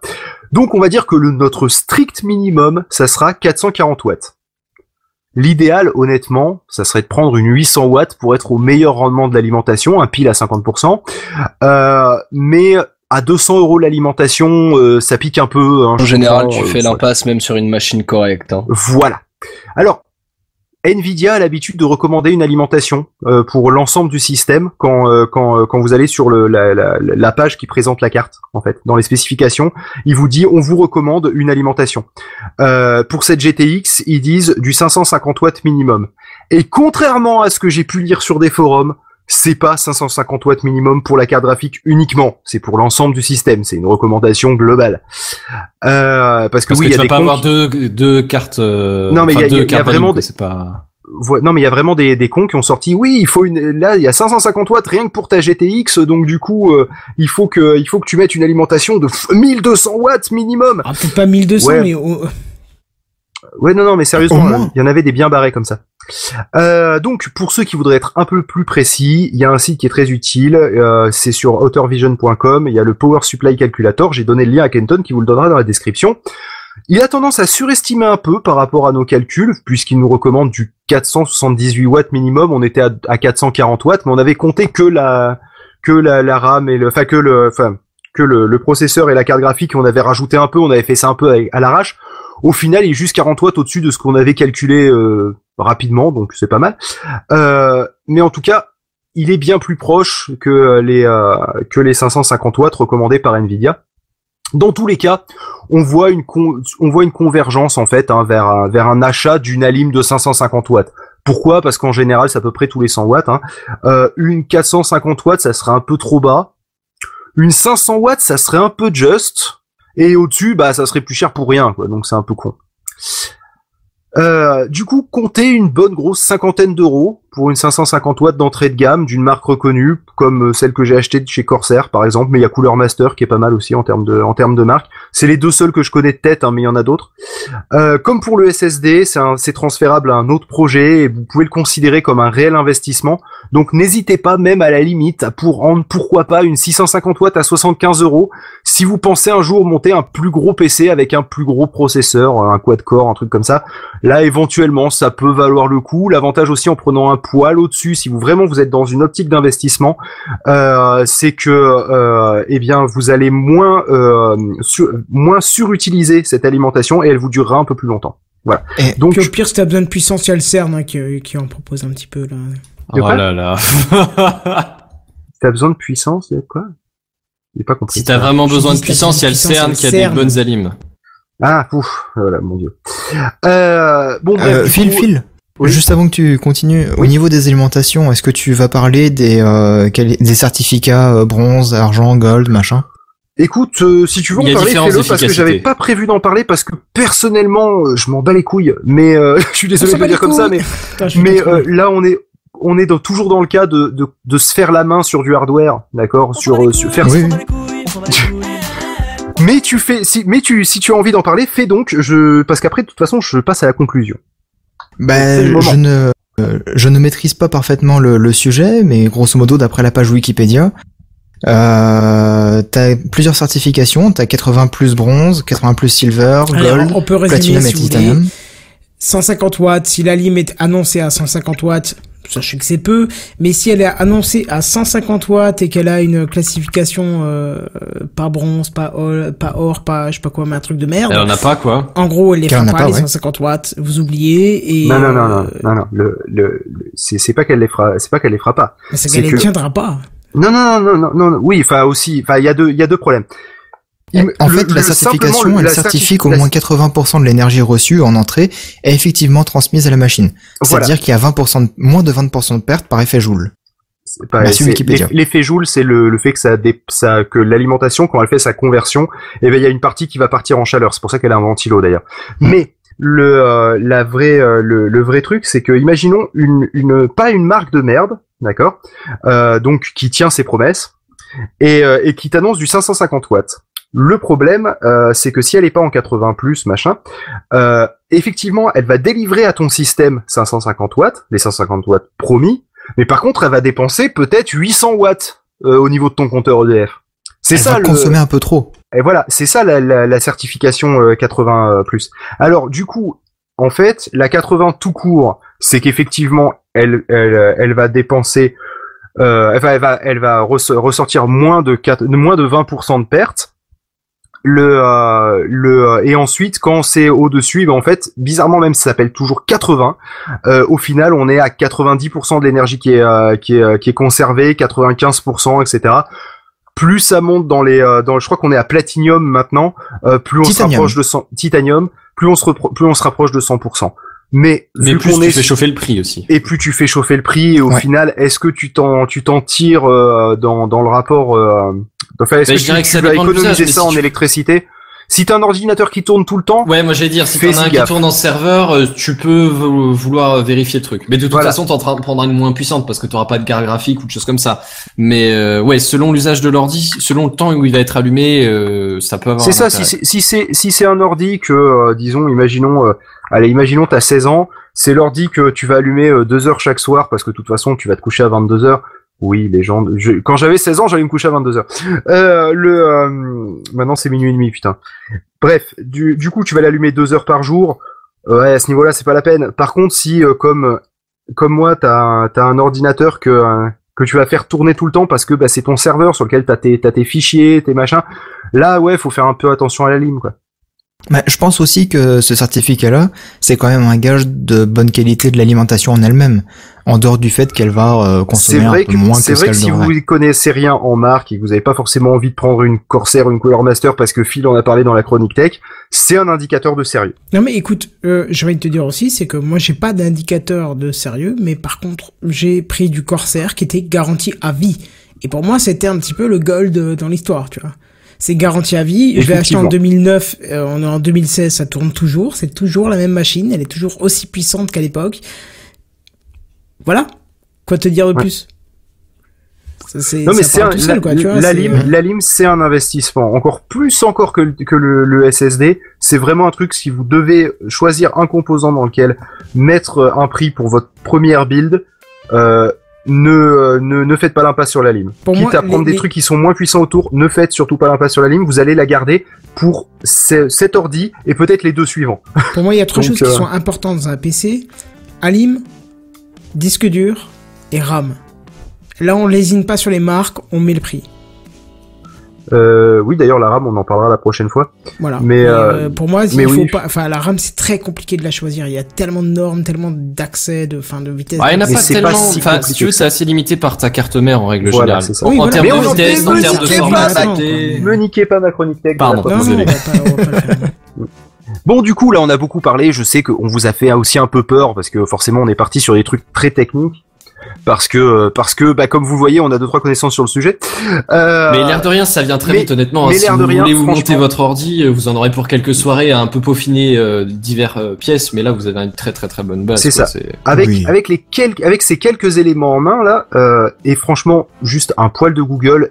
Et évi- évidemment aussi un petit peu de patience. Hein. Euh, vous êtes approprié déjà dans cette chronique tech, certes un peu longue, euh, trois éléments importants de votre système, mais faciles à changer le disque dur, la carte graphique et l'alimentation. La prochaine fois, donc dans trois semaines à peu près, euh, nous passerons à un niveau de difficulté. Ouais. Oui, parce que du coup, je vais pouvoir revenir au premier jeudi du mois. Ah Euh. Là, donc, euh, comme elle est à moitié écrite en plus, euh, donc nous passerons à un niveau de difficulté un poil supérieur, où là ça demande un poil plus de recherche, euh, c'est-à-dire la carte mère, son processeur et sa RAM. Euh, et justement, tout, ce qui est recherche Google, là, on va, on, on va, on en taper de la recherche Google. Mais, euh, mais voilà, donc vous avez vu que finalement, c'est pas si complexe que ça, quoi. Vous avez, déjà bien approprié le fait que, bah ouais, en fait, il suffit de prendre un disque dur en SATA et normalement, euh, si ma carte mère a un port SATA, tout va bien. Ensuite, l'alimentation, bah maintenant vous savez qu'il faut prendre une alimentation bah, qui correspond à, à ce que vous allez euh, dépenser en électricité sur votre processeur et votre euh, votre carte graphique. Rassurez-vous, pour trouver le TDP du processeur, on verra ça dans trois semaines. Euh, mais pour la carte graphique, vous allez sur le site que je vous ai donné, que je vous conseille de garder en favori. Et, euh, et pour choisir la carte graphique, eh ben je vous ai dit, vous en choisissez une pas trop chère et, et la plus puissante possible que vous arrivez à trouver selon le score que vous avez sur le site que je vous ai donné. Voilà, c'est pas si compliqué que ça en fait. Hein. Et puis à part ça, euh, bah, quand ça rentre, euh, bah, c'est que c'est au, bon endroit globalement. Hein. Ouh, il y en a un qui m'a mis dans les commentaires. hein. Quoi? Si ça rentre, c'est au bon endroit? Ouais, ouais. Et ben voilà. Il a C'est mis non, mais- hashtag euh, avant. Hmm. C'est bah, NGX qui l'a mis en hashtag tout à l'heure. Non mais c'est non mais voilà c'est exactement ça et, et n'ayez pas peur de faire des erreurs. De toute façon si vous faites comme moi à justement parce que moi ça faisait 15 ans que j'avais pas euh, j'avais pas monté un PC donc j'avais l'occasion de ce PC qui traînait. Je me suis dit ah ça fait longtemps que j'ai pas mis les mains dans le cambouis. Allez je vais me faire plaisir. Et là j'ai dépensé honnêtement le plus cher effectivement ça a été le SSD et, mon Alim. Euh, où là effectivement tout cumulé j'en ai eu pour pas loin de 100 euros. Mais à part ça je me suis euh, je me suis acheté de la RAM à 12 euros 8 gigas de RAM à 12 euros sur sur eBay euh, que finalement j'ai pas payé parce que c'est arrivé tellement tard que j'ai cru que ça arriverait jamais puis finalement c'est arrivé dans la journée où le mec m'a remboursé. Euh, ensuite euh, j'ai acheté un pro le processeur qui, euh, qui, qui qui est le maximum que peut gérer ma carte mère. C'est con parce qu'il arrive d'Hong Kong et qu'entre temps j'ai niqué ma carte mère mais soit. Euh, il m'a coûté 12 euros plus 12 euros de frais de port donc 24 euros. Pour un processeur. cher, hein. ça va. Bon, euh, le, euh, le, le ventirad, je l'ai acheté neuf, mais c'est le truc qui permet de dissiper la chaleur du ventilateur. On verra ça dans trois semaines. Ça m'a coûté euh, 15 euros sur Amazon. Euh, Le radiateur t'a coûté plus cher que le proc. bah ouais, c'est ça, ça le truc de fou. Non, mais non, il m'a coûté. Oui, bah oui, si on compte les. Si, on oui. compte- si- oui, mais moi je compte les frais de port dedans parce qu'Amazon je paye pas les frais de port. Euh, Ah, ouais. Euh, ensuite, euh, la carte graphique, j'en ai acheté une, elle m'a coûté 20 euros. Elle, je l'ai trouvée à 20 euros et elle fait la même puissance que celle que j'ai dit, donc elle fait trois quarts de la puissance de celle de POF. On va compter en carte graphique de POF. Euh, la nouvelle unité de mesure. Ouais, j'avais dit. Le, et, euh, et le seul truc, c'est qu'elle avait les ventilos qui étaient, qui étaient, qui étaient décédés. Il y en avait un qui tournait pas. Une petite recherche sur YouTube sur comment changer les ventilos. Finalement, le mec, il a mis dans la description la référence que je suis allé chercher sur euh, sur eBay et je l'ai payé euh, 12 euros, frais de port compris, les, euh, parce que c'était gratos les frais de port. Euh, et là, je l'ai changé cet après-midi. Sur ta honnêtement, carafe. sur ma carte graphique, ouais. Hmm. Euh, et, euh, et honnêtement, euh, bah, si tu sais, si tu fais attention et que tu démontes des vis et que Tu tu sais sais pas, utiliser un tournevis, ça va. Quoi. voilà. Et faut savoir. Alors pour la petite histoire, je me suis un petit peu amusé parce que bon, je, voulais, je voulais un peu tester ça. Euh, Il y avait des gens qui disaient qu'on pouvait nettoyer le, euh, le, euh, le- toute la partie euh, métallique, hein, qui est juste la, le- la partie dissipation de chaleur, qu'on pouvait la, la nettoyer dans son évier pour enlever la poussière. Effectivement, c'est vachement plus efficace. Faut démonter tout ce qui est électronique avant, hein, soyez Ah pas bah oui, oui, oui, du coup, faut Euh, que tu démontes après- le ventilo, quoi. voilà. Enfin, le, Et après-. Ouais. Et après, comme j'avais la flemme d'attendre, enfin plutôt j'étais pressé de, de monter le reste, pour euh, la faire sécher, je l'ai mise dans le four à, à 90 degrés. Ça a très bien marché. Elle Ah, s'est oui, fait putain, 55 c'est minutes. radiateur, Ouais, mais après j'ai remonté, ma carte elle marche.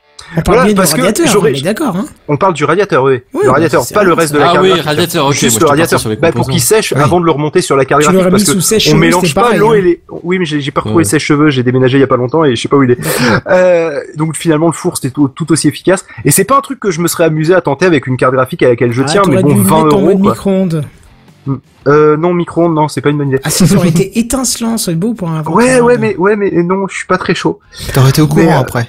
Mais euh, mais franchement, ho- honnêtement, c'est des trucs où justement, eh ben là, j'étais tout fier, tu vois, j'ai j'ai j'ai j'ai démonté complètement ma carte graphique, j'ai euh, appliqué, j'en ai profité pour changer la pâte thermique.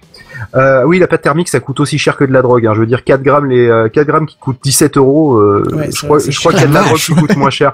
Ah ouais, Mais, coûte super cher. Mais en même temps, tu mets pas énorme. Hein. C'est de Honnêtement, la là, j'ai acheté. titane ou je sais plus ce que c'est, mais c'est un truc de malade, quoi. C'est. Ouais, ben moi Si j'ai pris, truc j'ai de pris de l'article oui. couleur. Alors si Ah, vous voilà. savez pas quelle pâte thermique prendre, euh, je prends de la MX4. J'en suis très content. Elle s'étale bien comme il faut. Voilà, c'est. euh, j'ai toujours pris celle-là, elle marche super bien. J'utilisais la en MX scotch de avant. aussi, enfin en carré. Ouais, mais ça c'est chiant parce que du coup, euh, si tu veux l'utiliser sur un pros, Non, puis ensuite Ah, faut tu pas que le. tu te failles quand tu le poses. Ça, c'est sûr. Voilà, tu, c'est ça. tu, Ça, le c'est un poses une problème fois de travers, c'est fini, tu foires ton Alors que cross, quand ton tu- Voilà, tout, alors que quoi, quand mais- tu bricoles du 4 grammes, ça te fait euh, ça te fait 3-4 montages démontages quoi. Tu vois, t'es à peu près tranquille. Mais tu fais Donc, jamais coup- 3-4 montages, des montages avec la même Ah, si, pâte, quoi. Non, mais avec le tube, le même Oui, tube. avec, la même- avec le même tube. Bah, Bah, je pense que, écoute, honnêtement, derrière moi, dans une boîte, j'ai un tube qui doit dater d'il y a 15 ans. C'est-à-dire que la première fois que je l'ai monté, j'ai plus jamais réutilisé, quoi. Ouais, je sais pas. Moi, toujours est-il que là, euh, j'ai l'impression de l'avoir quasiment pas utilisé, alors que j'ai changé la pâte thermique qu'il y avait sur mon pros euh, et euh, j'ai changé la, la pâte thermique de la de la carte graphique. Et pris euh, je 4 pense que grammes, je- c'est ça? Ouais, j'ai pris une 4 Bah, grammes. c'est, énorme. hein. Ouais, non, mais c'est pour ça, je suis tranquille pour un petit moment. Je vais pouvoir euh, tester plusieurs matos, je vais pouvoir machin. Je... Voilà, Non, mais je vais pouvoir tranquille pour l'utiliser 4 sans m'emmerder, quoi. générations. Hein. Pourtant, 4 Et- grammes, et ça paraît et j'en ai tellement eu pour peu. et j'en ai eu pour 17 euros, donc c'est pas si cher que ça. Vous voyez qu'au final, en termes de tarifs, pour un petit hobby euh, du, du soir et des longues soirées d'hiver, euh, c'est pas un truc qui coûte si cher que ça. Le plus chiant, c'est le temps que les, tr- les trucs arrivent quand vous les achetez sur eBay et qui viennent d'Hong Kong, quoi, où ça met trois semaines à arriver, quoi. Voilà. mais euh, non, mais sinon, à part ça, c'est rigolo. Moi, c'est vraiment un truc là, je, ça, m'amuse. Pourtant, ma carte mère est en panne, euh, mais euh, mais ça m'amuse parce que bah, du coup, je suis en train de chercher une nouvelle carte mère. Ah, tu fais du bricolage, quoi. Mais, euh, Mais voilà, c'est un, c'est un hobby comme un autre et il coûte moins cher que le golf, donc euh, ça va. Ah oui, oui. De toute façon, on n'a on a, on a pas les moyens de se payer le golf, donc du coup, monter des ordinateurs. voilà, ben, j'espère que j'aurai donné envie euh, à certains d'entre vous de tester. Euh, sinon, si vous voulez en vous renseigner un peu plus sur euh, un point de détail en particulier, euh, YouTube, hein, évidemment. Euh, comment changer son processeur, comment euh, savoir dans quel sens mettre son processeur. Euh, par exemple, oui, il y a un sens. Euh, Il y a un détrompeur aussi, je vous rassure. Ouais, j'allais dire, ouais. Ce, enfin, voilà, si vous avez la moindre question, vous la posez de- dans Google ou dans YouTube. Il y a toujours un gars qui, qui l'explique bien avec des photos ou qui l'explique bien dans une vidéo. Donc euh, n'hésitez pas et vous avez pas grand chose à perdre et c'est une bonne petite activité et on apprend énormément en faisant ça. Voilà, c'était la c'était la fin de cette chronique qui était un peu longue. Hein, je suis désolé mais euh, Non, La prochaine c'était fois, il y a- c'était super intéressant. Ouais, en même c'est- temps, il y a c'est énormément de choses à dire euh, sur euh, sur le montage PC, quoi. Surtout, j'ai envie de vous dire que si vous, si vous avez juste envie de faire de la bureautique, honnêtement, allez euh, chez Darty, euh, je sais pas quoi, Cora, Lidl, ce que vous voulez, acheter un truc de merde. Mais dès que vous voulez faire un petit peu autre chose, penchez-vous là-dessus, mettez-vous sur un fixe et, et suivez les conseils de Phil, euh, parce que franchement, ça vaut le coup de, de mettre la pain à la, Juste de essayer, mettre voir ce à la pâte, peux parce faire, que ça quoi, coûtera moins cher que qu'une machine toute finie, quoi. Donc, euh. Pas de thermique, lol. et puis il y a le petit côté fierté. il y a le côté Ouais. fierté aussi, bien sûr. Et puis, Bah, c'est- moi qui l'ai fait, il est toujours satisfaisant. Même pas que Voilà. fierté, tu verras que tu auras des, des résultats complètement différents quand tu utilises tes propres machines pour, euh, Enfin, quand tu dimensionnes tes propres composants pour ce que t'as besoin, parce que tu sais ce que t'as besoin et voilà quoi. Ouais, mais là on parle d'optimisation, alors que moi je parle du, prin- du principe d'essayer de me faire une bécane pour pas cher. Ouais, mais Tu c'est ça mon petit Tu défi, tu commences par une machine pour pas cher et tu finis par de l'optimisation. Euh, Je sens que je vais finir avec une bête de course dans, dans deux ans, mais euh, Non, pas forcément. On te demande pas de finir avec une bête de course. Tu peux optimiser ta machine au grain pour ce que tu as besoin sans que ça soit une machine de course. Ça peut être une machine qui est extrêmement lente pour une autre utilisation, mais qui sera parfaite pour ce que toi tu vas en faire. Ah ben moi mon utilisation elle est très simple, elle est très très précise. C'est euh, jouer au jeu Valve en fait. Bah oui, C'est-à-dire regarde. Half-Life 2 que j'avais sur console et que sur la manette c'était c'était une horreur d'y jouer, donc du coup je peux y jouer clavier souris, faire du Counter Strike et finir Portal 2 parce que je l'ai toujours pas fini parce que je suis sur un passage où justement faut se dépêcher et à la manette euh, je l'ai déjà planté 3-4 fois dans le mur, donc euh, voilà. Chaque, chaque, chaque configuration a son utilisation. Regarde, mon, mon ancien PC, euh, c'est un PC, euh, un vieux pros, machin, tout ça. Mais euh, j'ai 12 disques durs dedans, c'est-à-dire que tous les ports sont utilisés, tous un par un. C'est une grosse carte mère, hein, c'est celle que je t'avais dit, j'avais mis euh, 200, 200 euros. Euh, 12, 12 disques durs dedans ils ont été configurés pour fonctionner en RAID. Donc du coup, je peux lancer un logiciel de montage. ça tourne tellement bien que ça en faire baver des machines récentes. Par contre, tu lances euh, juste euh, genre vider Alors la juste corbeille, c'est petite une parenthèse, vois, le- pour les gens qui savent pas ce que c'est le RAID, Ah oui, euh, c'est quand on utilise Oui, plusieurs voilà. disques durs en parallèle pour euh, en fait euh, eh ben, euh, euh, additionner les vitesses d'écriture et de, lecture. on, on divise Voilà. par 12 le temps d'écriture et de lecture. Voilà. Donc euh, voilà. Dans ton cas, la vitesse euh, d'un. SSD sur un vieux disque avec la vieille capacité. Et voilà. Je pense qu'il y a même la vitesse de plusieurs SSD là. parce Ouais, mais enfin, c'est voilà. c'est pour donner une idée, Mm. quoi. Parce que du Et coup, il y a moyen ouais, de faire ça avec les SSD aussi. temps de chargement, c'est ridicule. Ouais, mais là, t'es- faut faire un truc, un calcul ou autre chose, bah la machine est complètement à la ramasse, quoi. Donc, euh, Et la prochaine fois, on verra l'influence d'un processeur, euh, d'une euh, d'une RAM. Pourquoi on doit prendre une bonne carte mère euh, et, euh, et les compatibilités aussi entre processeur Oh et carte oui. mère qui sont. Alors, si vous avez trouvé la partie euh, sur euh, choisir sa carte graphique un peu tendue du string, euh, là honnêtement, euh, prévoyez le Doliprane hein, pour euh, la- les cartes mères Ouais, et ou processeurs. réécoutez-vous un coup la, la chronique, tu vois, Bon, histoire de, de te remettre le sujet dans- en tête. Ouais, pardon, excuse-moi, vas-y. Non, moi c'est bon, j'ai fini. C'est juste euh, remettez-vous la chronique tech une fois en tête avant de. Ouais, avant, euh, rassurez-vous, en tout cas, fois. ça sera dans trois semaines. Vous aurez l'occasion encore de voir tout ça. Mais en attendant, après trois heures d'émission, quand même, hein, c'est pas rien Quand du même. tout. On va écouter euh, ce, ce petit signal là sonore qui monte dans nos oreilles au fur et à mesure et que nous, Déjà et qui nous dit qu'on arrive à la fin. Ouais, au bout de trois heures. Ouais. Mais alors, Mais il y si avait je peux me beaucoup plus permettre- de choses dans le C'est conducteur initialement. émission. Ouais, c'est ça. Mais si je peux me permettre, c'est pas seulement la faute à Phil, parce que faut dire qu'il a pas commencé trop tôt non plus. Je sais plus exactement Ah quelle heure il était, mais était, euh, On a il est tous déjà bien 22 heures des tartiné. grosses brouettes, hein, ouais, Ah ça. non, non, on a ça, tous ouais. bien, bien tartiné et même qu'on a déjà des news pour la semaine prochaine pour vous dire que Oui. dans TechCraft, on ne manque pas de choses à vous dire. Au contraire, on s'éclate, on vous raconte plein de choses et ça, c'est super. Heureusement que demain, c'est férié pour nous, sinon on Oh aurait putain, un petit mal clair. au fût. Oui. Ah oui, parce que la Mais c'est cool, on a la moitié de l'émission de la semaine prochaine qui est déjà faite, alors. Ah oui, oui, parce que moi je suis pas couché avant une heure, Semaine une de heure et vacances. demie, euh, le temps de poster tout ça en ligne, ça va être sympa.